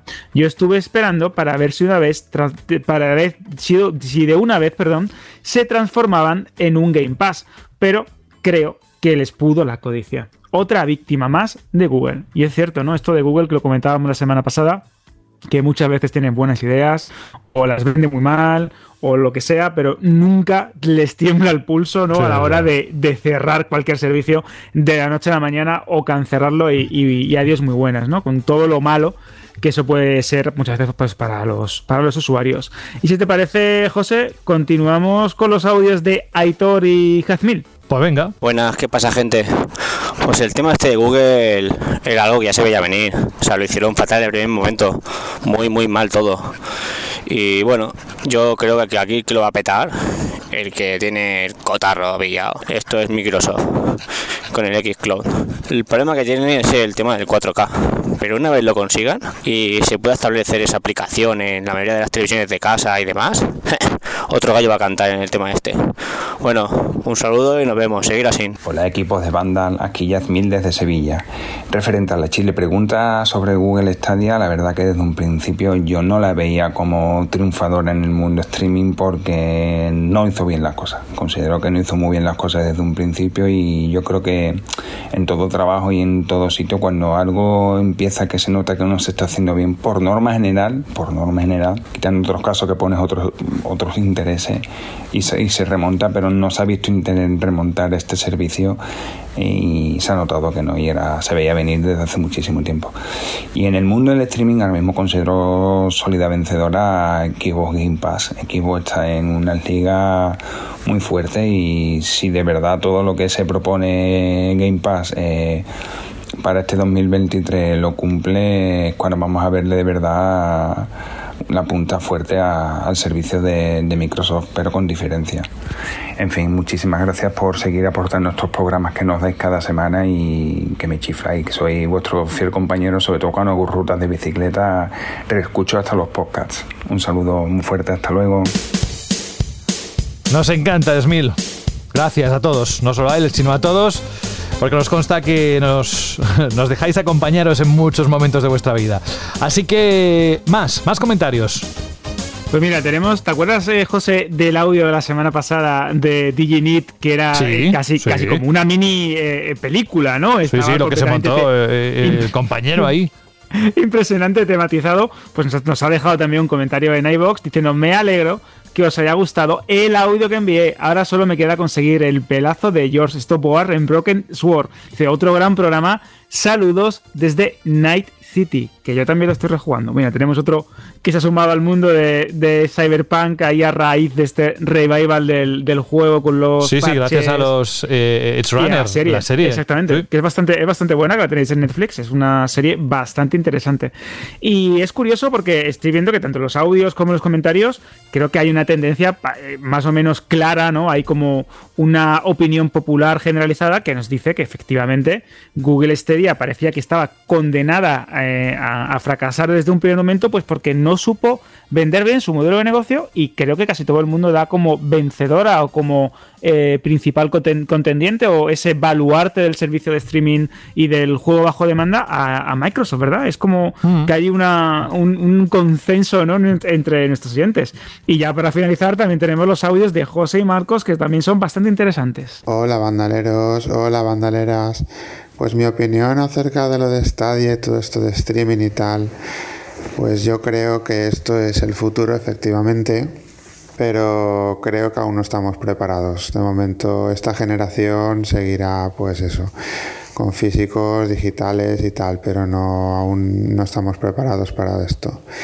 Sí que es el futuro, tipo Netflix, una, una suscripción Además, eh, lo veo muy bien, o sea, y súper cómodo que tú puedas descargar, no tiene por qué ser en streaming, que puedas descargar tus juegos y los tengas ahí, tú pagas tu suscripción y lo veo muy bien. Pero no es el momento aún. Dentro de la próxima generación yo creo que ya vamos a ver ya, el cambio. Y una cosa antes de cerrar, me gustaría, como estuvisteis hablando la semana pasada, Monkey Island, el Return to Monkey Island, eh, soy un veterano, tengo 43 años, he jugado los dos primeros, me lo he pasado pipa y este return, de verdad, recomendarlo 100% porque estoy gozándolo en la Switch y, eso es una maravilla, tío. De verdad, quien pueda, que nuevos o no lo hayáis jugado, pero sobre todo los veteranos, no os lo perdáis porque os va a encantar, ¿eh? de verdad. Venga, un saludo. Muy buenas familia, aquí Marcos. Pues bueno, yo de la debacle de lo del Google Stadia, vamos, la debacle yo creo que era la, la, muerte de una crónica anunciada, lo que está, lo que está pasando. Pero bueno, como, como concepto es bueno, entonces el, futuro, algo saldrá, porque es que para jugar algo no tienen que obligarte, o sea, o, o, se, de una forma evolutiva no deberían obligarte a comprarte una plataforma. Entonces yo creo que de aquí al tiempo saldrá algo, algo mejor y también algo peor y se subirán unos cuantos al carro y otros se bajarán.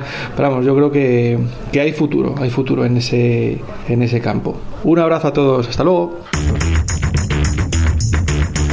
Pues ahí estaban todos los audios que teníamos para hoy y si no tienes alguno más que comentar de iBox, podemos ya empezar a pensar en la próxima semana, Alberto. De hecho, eh, aquí me voy a, voy a viajar al futuro y creo que la pregunta Shirley va a traer bastante cola porque estoy viendo a raíz de esas filtraciones, de esos memes de internet, de todo lo que está rodeando a la película de Super Mario, creo que la pregunta, Shirley, de la semana que viene no puede ser otra que qué os ha parecido el tráiler de esta película, de esta, este blockbuster de animación creado por los responsables de Minions, de Gru, mi villano favorito, de Illumination, eh, del estudio de animación de Universal.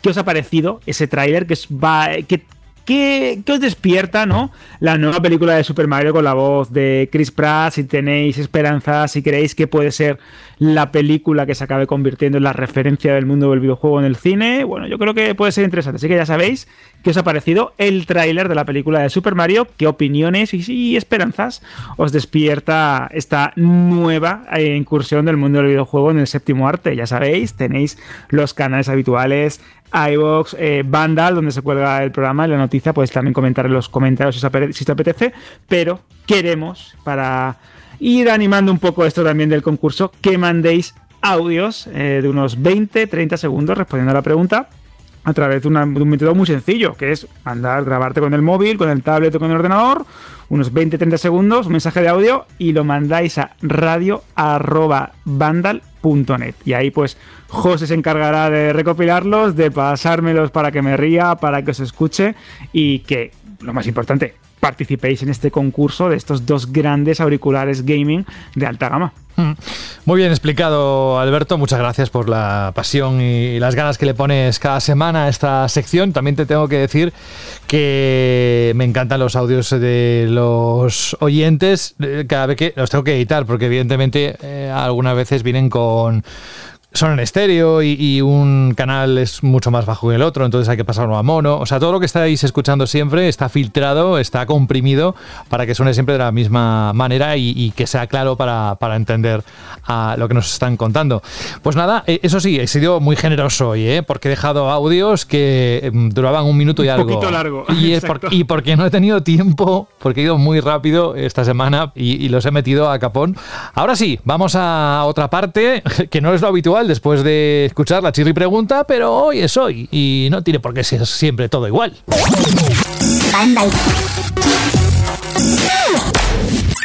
Radio.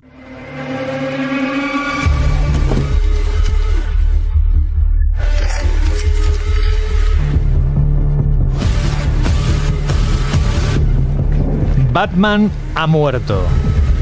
Y la Bat familia, que son Robin, Batgirl, Nightwing y Capucha Roja, tienen que convertirse en los nuevos guardianes de Gotham. Vamos a hablar con Fran Gematas. Muy buenas, Fran. Muy buenas. Eh, mira que hemos dicho, vamos a esperar a Fran, que nos tiene cosas importantes que contar. De hecho, la semana pasada, si no recuerdo mal, que esto me ha ayudado Jorge a recordarlo, digo, ¿hace una o dos? Dice, no, no, una. Nos decías que habías ido a, a Canadá y realmente habías estado en los estudios de Warner Bros. Montreal viendo este título. ¿Es así? Así es, así es. Madre mía. Viéndolo y hablando ahí, pues básicamente con todos los responsables de cada uno de los distintos equipos del desarrollo, de diseño de juego, de producción, de arte, un poquito de todo. Mucha charla interesante y mucho juego también bastante interesante. Está como levantando bastante mm, expectación más de la que había alrededor de este juego, al menos es lo que estamos comentando últimamente en el curro, eh, eh, porque también tengo muchos, muchos compañeros, ¿verdad, Dani, que juegan a videojuegos y decían que cuidado que, podía dar una sorpresa. Así que vamos a escucharte atentamente. El texto también está, las impresiones de, de este Gotham Knights está en la página web de Pero nos gusta que nos lo cuentes tú, así que dinos qué has encontrado y si esas expectativas eh, se tienen que mantener arriba. A ver, es que yo creo que es notorio, ¿no? Empezar diciendo que yo iba con las expectativas muy bajas. O sea, yo todos los gameplay, a que de hecho alguno que otro lo comentamos por aquí, ¿no? En, en alguna sección de actualidad de banda radio, pero a mí no me convencía lo que, lo que veíamos en los vídeos. A mí me parecía un juego Em, pocho, ¿no? Yo veía el combate y lo veía pocho, mm, veía las supuestas intenciones del juego, ¿no? Que, daba cierto rollo de Marvel's Avengers, ¿no? Aunque ya desde el primer momento dijeron que algo distinto, pero daba e- esa sensación y me parecía más pocho todavía. Yo, iba un poco a ver si me convencen, ¿no? Porque yo estaba con las expectativas bastante, bastante, bastante bajas. Eh, Explico todo esto, explico cómo me sentía yo hacia este juego, porque mi opinión ha cambiado muchísimo, muchísimo. No, no está ahora en el otro en, en- el otro extremo, ¿no? No creo que Gotham Knight vaya a ser el GOTI de, de- ni de ninguna revista, ni probablemente de ningún jugador, a no ser que sea súper fan de, de DC. Pero lo que he visto sí dibuja un juego muy notable, con unos valores de producción mm, espectaculares, sobre todo en detallitos y sobre todo muy divertido, muy entretenido y, con una visión original a ciertos personajes y villanos del, del universo de Batman que todos conocemos. Lo primero, que aclarar que Gotham Knight no tiene nada, nada que ver con Batman Arkham. Esto es otro mundo, otro universo. Eh, aquí no hay conexión con los juegos de Rocksteady, ni siquiera con el Origins, que es del mismo estudio. Así que yo creo que voy a hablar de cuatro cosillas principales, ¿no? Y ya vosotros me preguntéis cositas. A ver, esto es un juego que puedes jugar en solitario o en cooperativo online con otro jugador, en el que podemos controlar a los personajes que has comentado, a, a a Robin, a Capucha Roja, a Nightwing, cada uno de ellos con un estilo de juego distinto y siempre con la posibilidad de cambiar eh, entre ellos en casi cualquier momento. Cada uno de ellos ofrece un combate ligeramente distinto. A lo mejor después, conforme vayan avanzando la hora, se diferencian más. Lo que mis sensaciones son que es ligeramente distinto. Y lo que más me ha sorprendido, porque no sé, esto lleva mucho, mucho curro, es que aunque la historia es la misma para todos los personajes, eh, y esta es una historia lineal en la que no tomas decisiones, nada de eso, pero me chocó bastante el ver cómo un mismo personaje, un mismo enemigo, Harley Quinn, por ejemplo, trata de una manera muy distinta a un personaje que a otro, que el mensaje que le está transmitiendo es el mismo, pero el cómo se lo dice, la, manera de comportarse hacia ese otro personaje, o sea, hacia cada uno de los héroes, es distinto. La música, eh, sobre todo en el combate, es distinta según con un héroe u otro para representar mejor a ese, a ese héroe. Quiero decir, está bastante trabajado, ¿no? En ese sentido. Después, el tema de la historia, aquí lo que hay que hacer es, Batman ha muerto, como has dicho, José, y hay que, la familia continúa la investigación que supuestamente llevó al asesinato de Batman. Y para así, pues, intentar descubrir al, al culpable. Eso es la historia principal. Pero después, esto es un RPG de acción de mundo abierto. Eso supone que, aparte de esa historia principal, a la que si queréis podéis ir a saco a por ella, hay unas misiones muy importantes con varios pasos y que suponen una parte importante del melmeno del total del juego, que son las misiones de villanos, ¿no? Cada, cada villano, ya sea Harley Quinn o Señor Fío u otros por desvelar, tienen una misión que, que tiene mucha carga narrativa, ¿no? Y que si la de Harley Quinn, que es la que yo jugué, es representativa del resto, son muy, muy interesantes y muy buenas. ¿En qué consisten esas misiones?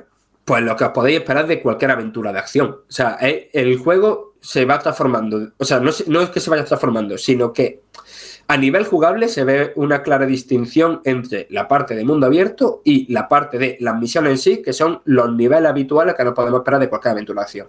Es decir, hay partes de dar sopapos, hay partes de avanzar en sigilo, hay partes de descubrir tu camino, hay partes de hacer puzzles muy, muy ligeros y todo ello con muy buen ritmo. ¿Qué pasa? Está el mundo abierto. En el mundo abierto, Gotham, evidentemente, hay crímenes constantemente sucediendo. Eh, hay distintos, distintos barrios, cada barrio tiene su, sus distintas bandas, ¿no? Que están ligadas a un villano o a otro villano. Y aunque los encargos que hemos hecho en un primer vistazo, ¿vale? Nos parecen interesantes, pero si lo que tiene que ofrecer el mundo abierto son detener un robo de un cargo, de un cargo blindado 80 veces, si rescatar a un rehén 400 veces, si evitar, no sé si derrotar en sigilo a varios enemigos en una zona para evitar que para rescatar a unos rehenes que, que si te detectan, pues estallan. Si hay que repetir esas actividades 300 veces en el mundo abierto, el ritmo del juego se puede adaptar mucho. Y podéis decir, pues bueno, pues no la haces, ¿no? Si estás diciendo que la misión principal mola, al menos la, misión que he jugado, y que las misiones de villano tienen toda la pinta de que van a molar un mogollón, pues deja de lado eso. Y aquí es lo que más me preocupa del juego. Lo que creo que puede pasar de ser un juego muy, muy notable a ser un juego que pueda ahogarse un poco. ¿Por qué? Porque en esta cadena de misiones de Harley Quinn que os he contado, había una parte en la que teníamos que hacer obligatoriamente tres de estas misiones, ¿no? Es como cuando en un Assassin's Creed eh, te, te dicen haz ciertas actividades que son realmente eso, misioncilla, encargo, para seguir progresando. Pues eso está aquí. Y eso a lo mejor hay gente que, que le gusta mucho. Pero mm, yo es algo que, que, lo veo como poner palos en las ruedas, ¿no? De, del ritmo de la aventura, del progreso, de lo que realmente quiere ver el jugador. Y sinceramente eso es lo que más... No he molestado porque realmente lo que he visto, lo que he jugado es poco, he jugado unas tres horitas, pero sí me causa dudas, ¿no? Hacia lo cómo pueda ser al final el juego en su conjunto.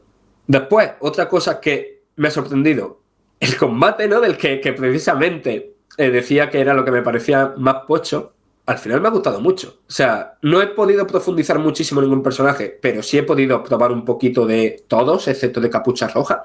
Y, a ver, es cierto que le falta como esa contundencia, ¿no? Que, que tenía, eh, que tenían los Bamban Arkham, pero a la vez mucho más ágil, suelen ser combates mucho más multitudinarios y está basado en, aparte de, en un sistema de, de combo, de puñetazos fuertes eh, y ligeros, de patadas, de ataque a distancia, de agarre y tal. Aparte de todo eso, entre esos sopapos se mezclan habilidades, ¿no? Que habilidades que cambian según cómo avancemos por un árbol de habilidades que es muy cortito, pero que precisamente al ser cortito da la sensación de que cada punto, cada talento que desbloqueamos eh, es significativo, ¿no? Pues con, se van mezclando dentro de esos sopapos las habilidades. ¿Y qué es lo que pasa? Que para poder usar esas habilidades necesita gastar de la barra de momentum. Y la barra de momentum, resumiendo muchísimo, se recarga jugando guay, ¿no? Jugando bien, siendo espectacular. Y creo que eso puede ser un acierto, porque al final eh, un juego de este tipo quiere llegar al máximo público posible, entonces no puede ser demasiado complicado, pero al introducir esto da ese incentivo a, a, los jugadores que estamos más versados en este tipo de aventura de acción, de beat'em up, que quiero decir que al, final lo que, que premie el jugar bonito, ¿no? Que creo que es mm, una muy buena idea. Eh, después, eh, ya antes de pasar a, vuestra, a vuestras preguntas, gráficamente, por un lado, se nota que es un juego intergeneracional, ¿no? Eso se nota, por ejemplo, en las expresiones faciales de los personajes, se nota en cierta textura aquí y allá, pero a la vez es tan espectacular en algunas animaciones, sobre todo en la iluminación, en la sombra, y es que más allá de lo técnico, eh, o sea, he dicho que es un juego intergeneracional, pero empezó como intergeneracional. Esto al final solo sale para PC, Play 5 y equipos series. Pero en lo artístico, sobre todo en estas misiones lineales de que, he jugado de, de, Harley Quinn, en lo artístico es mmm, bastante potente. O sea, son cada nivel representa bien, de un modo, al menos en este caso, muy loco, la personalidad de, del villano en cuestión. Eh, la ciudad de Gotham, aunque, aunque se siente vacía, mmm, creo que es la mejor representación de Gotham que hemos visto en un videojuego, porque aunque es más colorida de lo que estamos habituados, a la vez es como más lúgubre. Eh, eh, cuando la exploréis ya lo veréis o cuando la veáis en vídeo. Y, y, no sé, lo, lo, que he dicho al principio, ¿no? Que los valores de producción en ese sentido, de, de lo artístico, de, del diseño visual de niveles, de la música, de, de los efectos especiales, mmm, me parece bastante tocho. Y no sé, así como conclusión, que, que, es un juego que las dos horas y media, tres horas que lo he jugado, mmm, me lo pasé genial que vi menos toque RPG del que me pensaba, es decir, que iba todo el rato como muy directo de una misión a la siguiente, de una actividad a la siguiente, y que yo ahora mismo estoy un poco en la antípoda de mis impresiones, o sea, de, de lo que me esperaba antes de jugarlo, ¿no? Ahora mismo quiero ver cómo son las otras misiones de villano, quiero continuar esa historia principal. Y si me dan los alicientes, hasta me apetece ir haciendo actividades por Gotham. Tengo entendido, Fran, que le han dado como mucha importancia a la música y que la han adaptado en función del personaje que llevas, ¿puede ser? Sí, sí, sí. O sea, esto mm, me impactó. O sea, porque al final es un curro bastante gordo. Pero básicamente, a ver, el videojuego es el mismo, ¿no? No es esto que muchas veces venden desde marketing según el personaje que lleva un juego distinto. No, juego es el mismo pero tanto en la música, sobre todo en los combates, ¿no? Que es una música, pues, una banda sonora eh, adaptativa, dinámica, tanto en la música como en las escenas cinematográficas, incluso en las conversaciones que típicas, ¿no? Por, por radio, ¿no? Mientras se va explorando el mundo, es distinto según el personaje que lleva, ¿no? El, mensaje siempre va a ser el mismo, pero el cómo te lo dicen es distinto, dependiendo de la relación que un personaje tenga con otro, ¿no? O incluso el, el cómo es ese personaje, ¿no? Incluso atendiendo a su pasado en, los cómics. Y, en la música, pues ha seguido un poco el mismo tratamiento, ¿no? Eh, con personajes que son más ágiles, pues la música tiene eso, un tono más ágil y con personajes que son más robustos, más oscuros, pues eh, también se representa eso en la banda sonora. Pero entonces para escuchar a Ricky Martin tienes que jugar con Batgirl. lo, de, lo de Ricky Martin, que yo no lo oí, pero me extrañaría poquísimo que fuera de los minions, o como queréis llamarlo, de los, de los enemigos de a pie de calle, que pertenecen a la banda de. O sea, la banda. Que, son como de, de Harley Quinn, ¿no? Porque cada grupo de enemigos, dependiendo del villano al que están afiliados, se comportan de distinto modo. Y los de Harley Quinn, mientras hacen crímenes, llevan por ahí altavoces con música random a tojopo. Y entonces, pues, me extrañaría cero que, lo de la música de Ricky Martin fuera justo ahí. Yo te quería preguntar, Fran, por el ámbito más narrativo y de, de ambientación en, en, cuanto a la trama, porque recuerdo que este juego lleva dando muchísimas vueltas, que se filtraron detalles muy específicos de que este juego iba a incluir a la corte de los búhos, eh, que es una, pues, uno de los de las sectas o de las logias más importantes dentro de la, narrativa de Batman, y poco a poco íbamos viendo cada vez eh, detalles oficiales, incluso las propias máscaras tan, tan e-, evidentes y características de esta de esta especie de, logia que controlaba Gotham en la sombra, pues mm, portadas por miembros del equipo de desarrollo, pues veíamos de todo.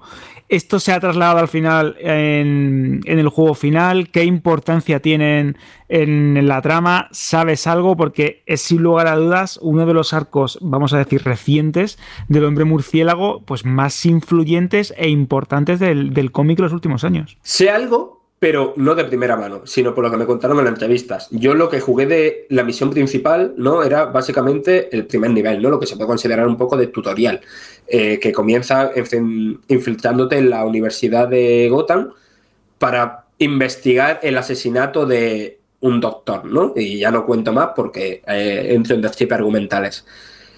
Pero claro, la Corte de los Búhos va a ser una de las principales facciones, si no la más importante, que, a las que nos vamos a enfrentar en Gotham Knights. Y eh, aunque al principio, según me contaron, va a ser una organización en las sombras, conforme avancemos en la historia, vayamos truncando sus planes más y más, y conforme ellos vayan ganando también más poder, eh, Gotham va a ir cambiando. Eh, va, va, a verse cada vez más influida por esa corte de los búhos. Y a lo mejor los peligros ¿no? que, que comenzaban apareciendo solamente a lo mejor en misiones principales, ¿no? Eh, empiezan a surgir también por la ciudad. Y poco a poco, conforme avanzamos, eso, Gotham se va a ver más, no más influida, porque Gotham siempre ha estado influida por la Corte de los Búhos, sino esa influencia se va a ver de manera más directa con enemigos, con cambio en la ciudad, etcétera. Oye, Fran, y el cooperativo, que sé que lo pudiste probar, ahora nos explicas qué tal es y cómo funciona, si es eh, solo en el mundo abierto, si también están las misiones eh, de la historia disponible. Y luego, yo tengo la sensación de que este juego quizá nació como con la idea de que fuera cooperativo para cuatro, porque claro, si tienes a cuatro personajes, pues lo lógico es que pudiera jugar cuatro jugadores. Al final son solo dos.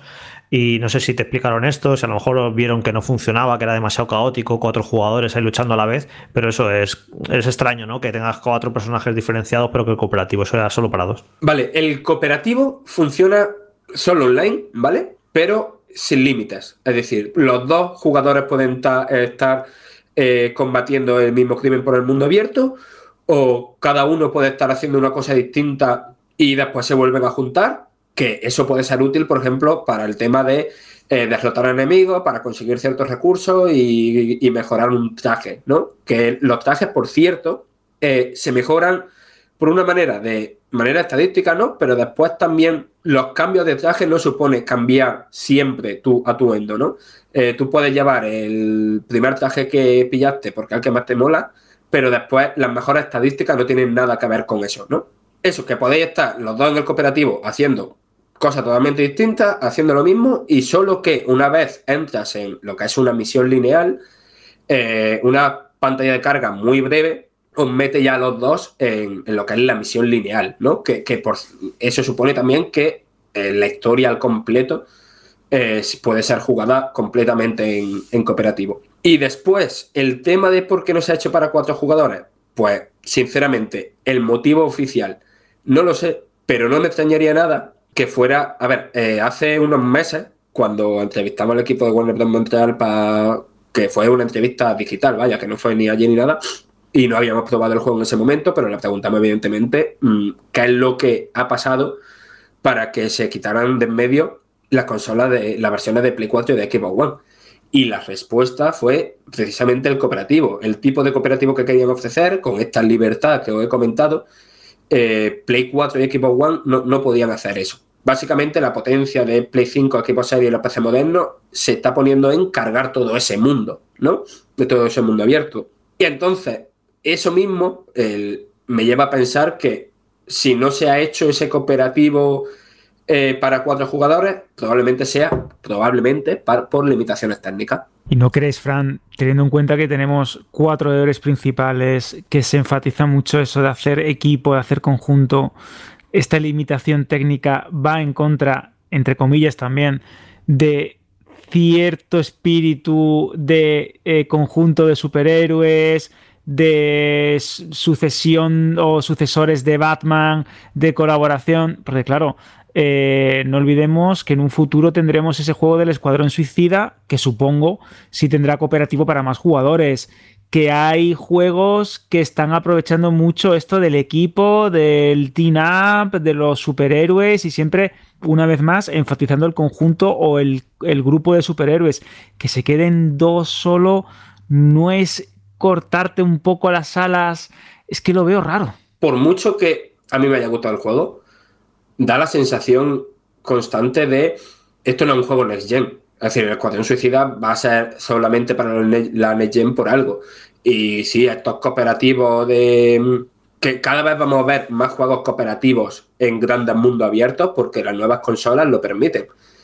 Eh, aquí, evidentemente, el tema de que gran parte del desarrollo se haya hecho teniendo en cuenta las limitaciones de Play 4 y Xbox One, al juego le pesa. Le, juega, le pesa no solo por esto del cooperativo, sino por muchas otras cosas, como el tema técnico que he dicho. Y, a ver, eh, eso es algo que, está ahí y que, y que es una pena, pero supongo que llegaron tarde a, darse cuenta de que, de que era imposible sacar el juego que ellos querían en, en Play 4 y en Xbox One. Bueno, Fran, son impresiones. No sé si te has dejado algo sobre este RPG de acción que tendremos dentro de muy poquito en Vandal Radio, eh, bueno, en la página web de Vandal, evidentemente, porque sale el mismo 21 de octubre.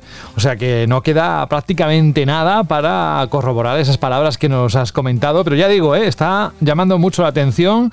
A ver si todo eso se cumple y por lo que nos has dicho, seguro que algo más de lo que esperábamos va a ser.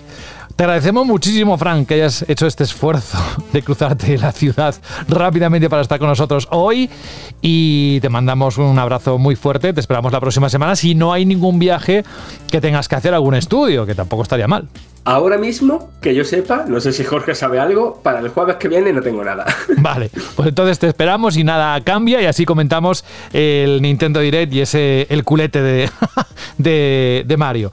Así que un, un abrazo grande y cuídate mucho, descansa, que te lo mereces, Fran. Nada, muchísimas gracias y bueno, lo que que esta impresión han sido muy, muy, muy resumidas, que en el texto tenéis muchísima información, que hemos publicado en la web de Vandal noticias sobre procedentes de la entrevista y que también tenéis un vídeo muy apañado en el canal de YouTube. Pues así cerramos lo que son las impresiones de Gotham Knights. Es que me encanta lo de la web porque es que complementa muchísimo todo lo que decimos aquí. Pues nada, la próxima semana te esperamos. Dani Paredes, gracias por estar con nosotros. Ojalá también la próxima semana podamos contar contigo. Un abrazo muy grande y vamos trabajando en eso para sorprender a los oyentes con lo que has dicho, que no lo voy a repetir porque es demasiado explícito.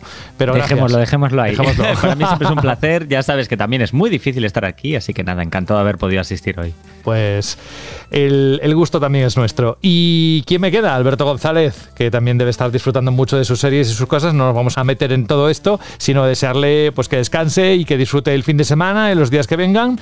Y hasta la próxima semana. Alberto. Hasta, hasta, la semana que viene, José. Un fuerte abrazo. Adiós. Otro, adiós. Y Jorge Cano. Hoy un programa de casi dos horas y media. Y la verdad es que con mucho contenido. La próxima semana más. Estoy afinando la voz por si te animas a hacer el análisis de, de ABBA, el sin ABBA. Mamá, quiero ABBA, ABBA con gas. Eso es muy malo, pero así acabamos. Como es la última parte del programa, si alguien ha llegado Socorro. hasta aquí. Cha, sí, si alguien ha llegado, ha llegado hasta aquí, pues ya es un triunfo. Jorge, que la próxima semana nos escuchamos. Venga, hasta la próxima semana. Chao. Adiós. Adiós.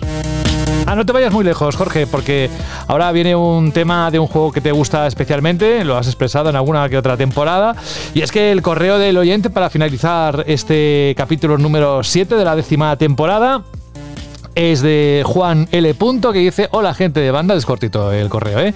Una temporada más me animo a enviaros una canción para el final del podcast. Espero que la disfrutéis, seguro. Dice: Es Dragonborn del videojuego The Elder Scrolls 5 Skyrim. No recuerdo si ya la habéis puesto, pero si es el caso, os mando otra de repuesto. Pues. La pusimos en el programa número 4, o sea, imagínate si está fresquísima, fresquisísima. Dice, la otra propuesta que nos pone es el main theme, el tema principal del videojuego Shovel Knight, el caballero de la pala. Un saludo, pues gracias Juan por participar y le decía esto porque en más de una ocasión el propio Jorge ha dicho que, que le encanta el juego. Pues nada, cerramos con Shovel Knight, con su tema principal y os convoco convocamos a todos y a todas la próxima semana a ver qué nos depara y mientras consultar la página web donde no dejan de sucederse las noticias que van ocurriendo en el mundo de los videojuegos. Un abrazo enorme de José de la Fuente y hasta dentro de una semana. Adiós.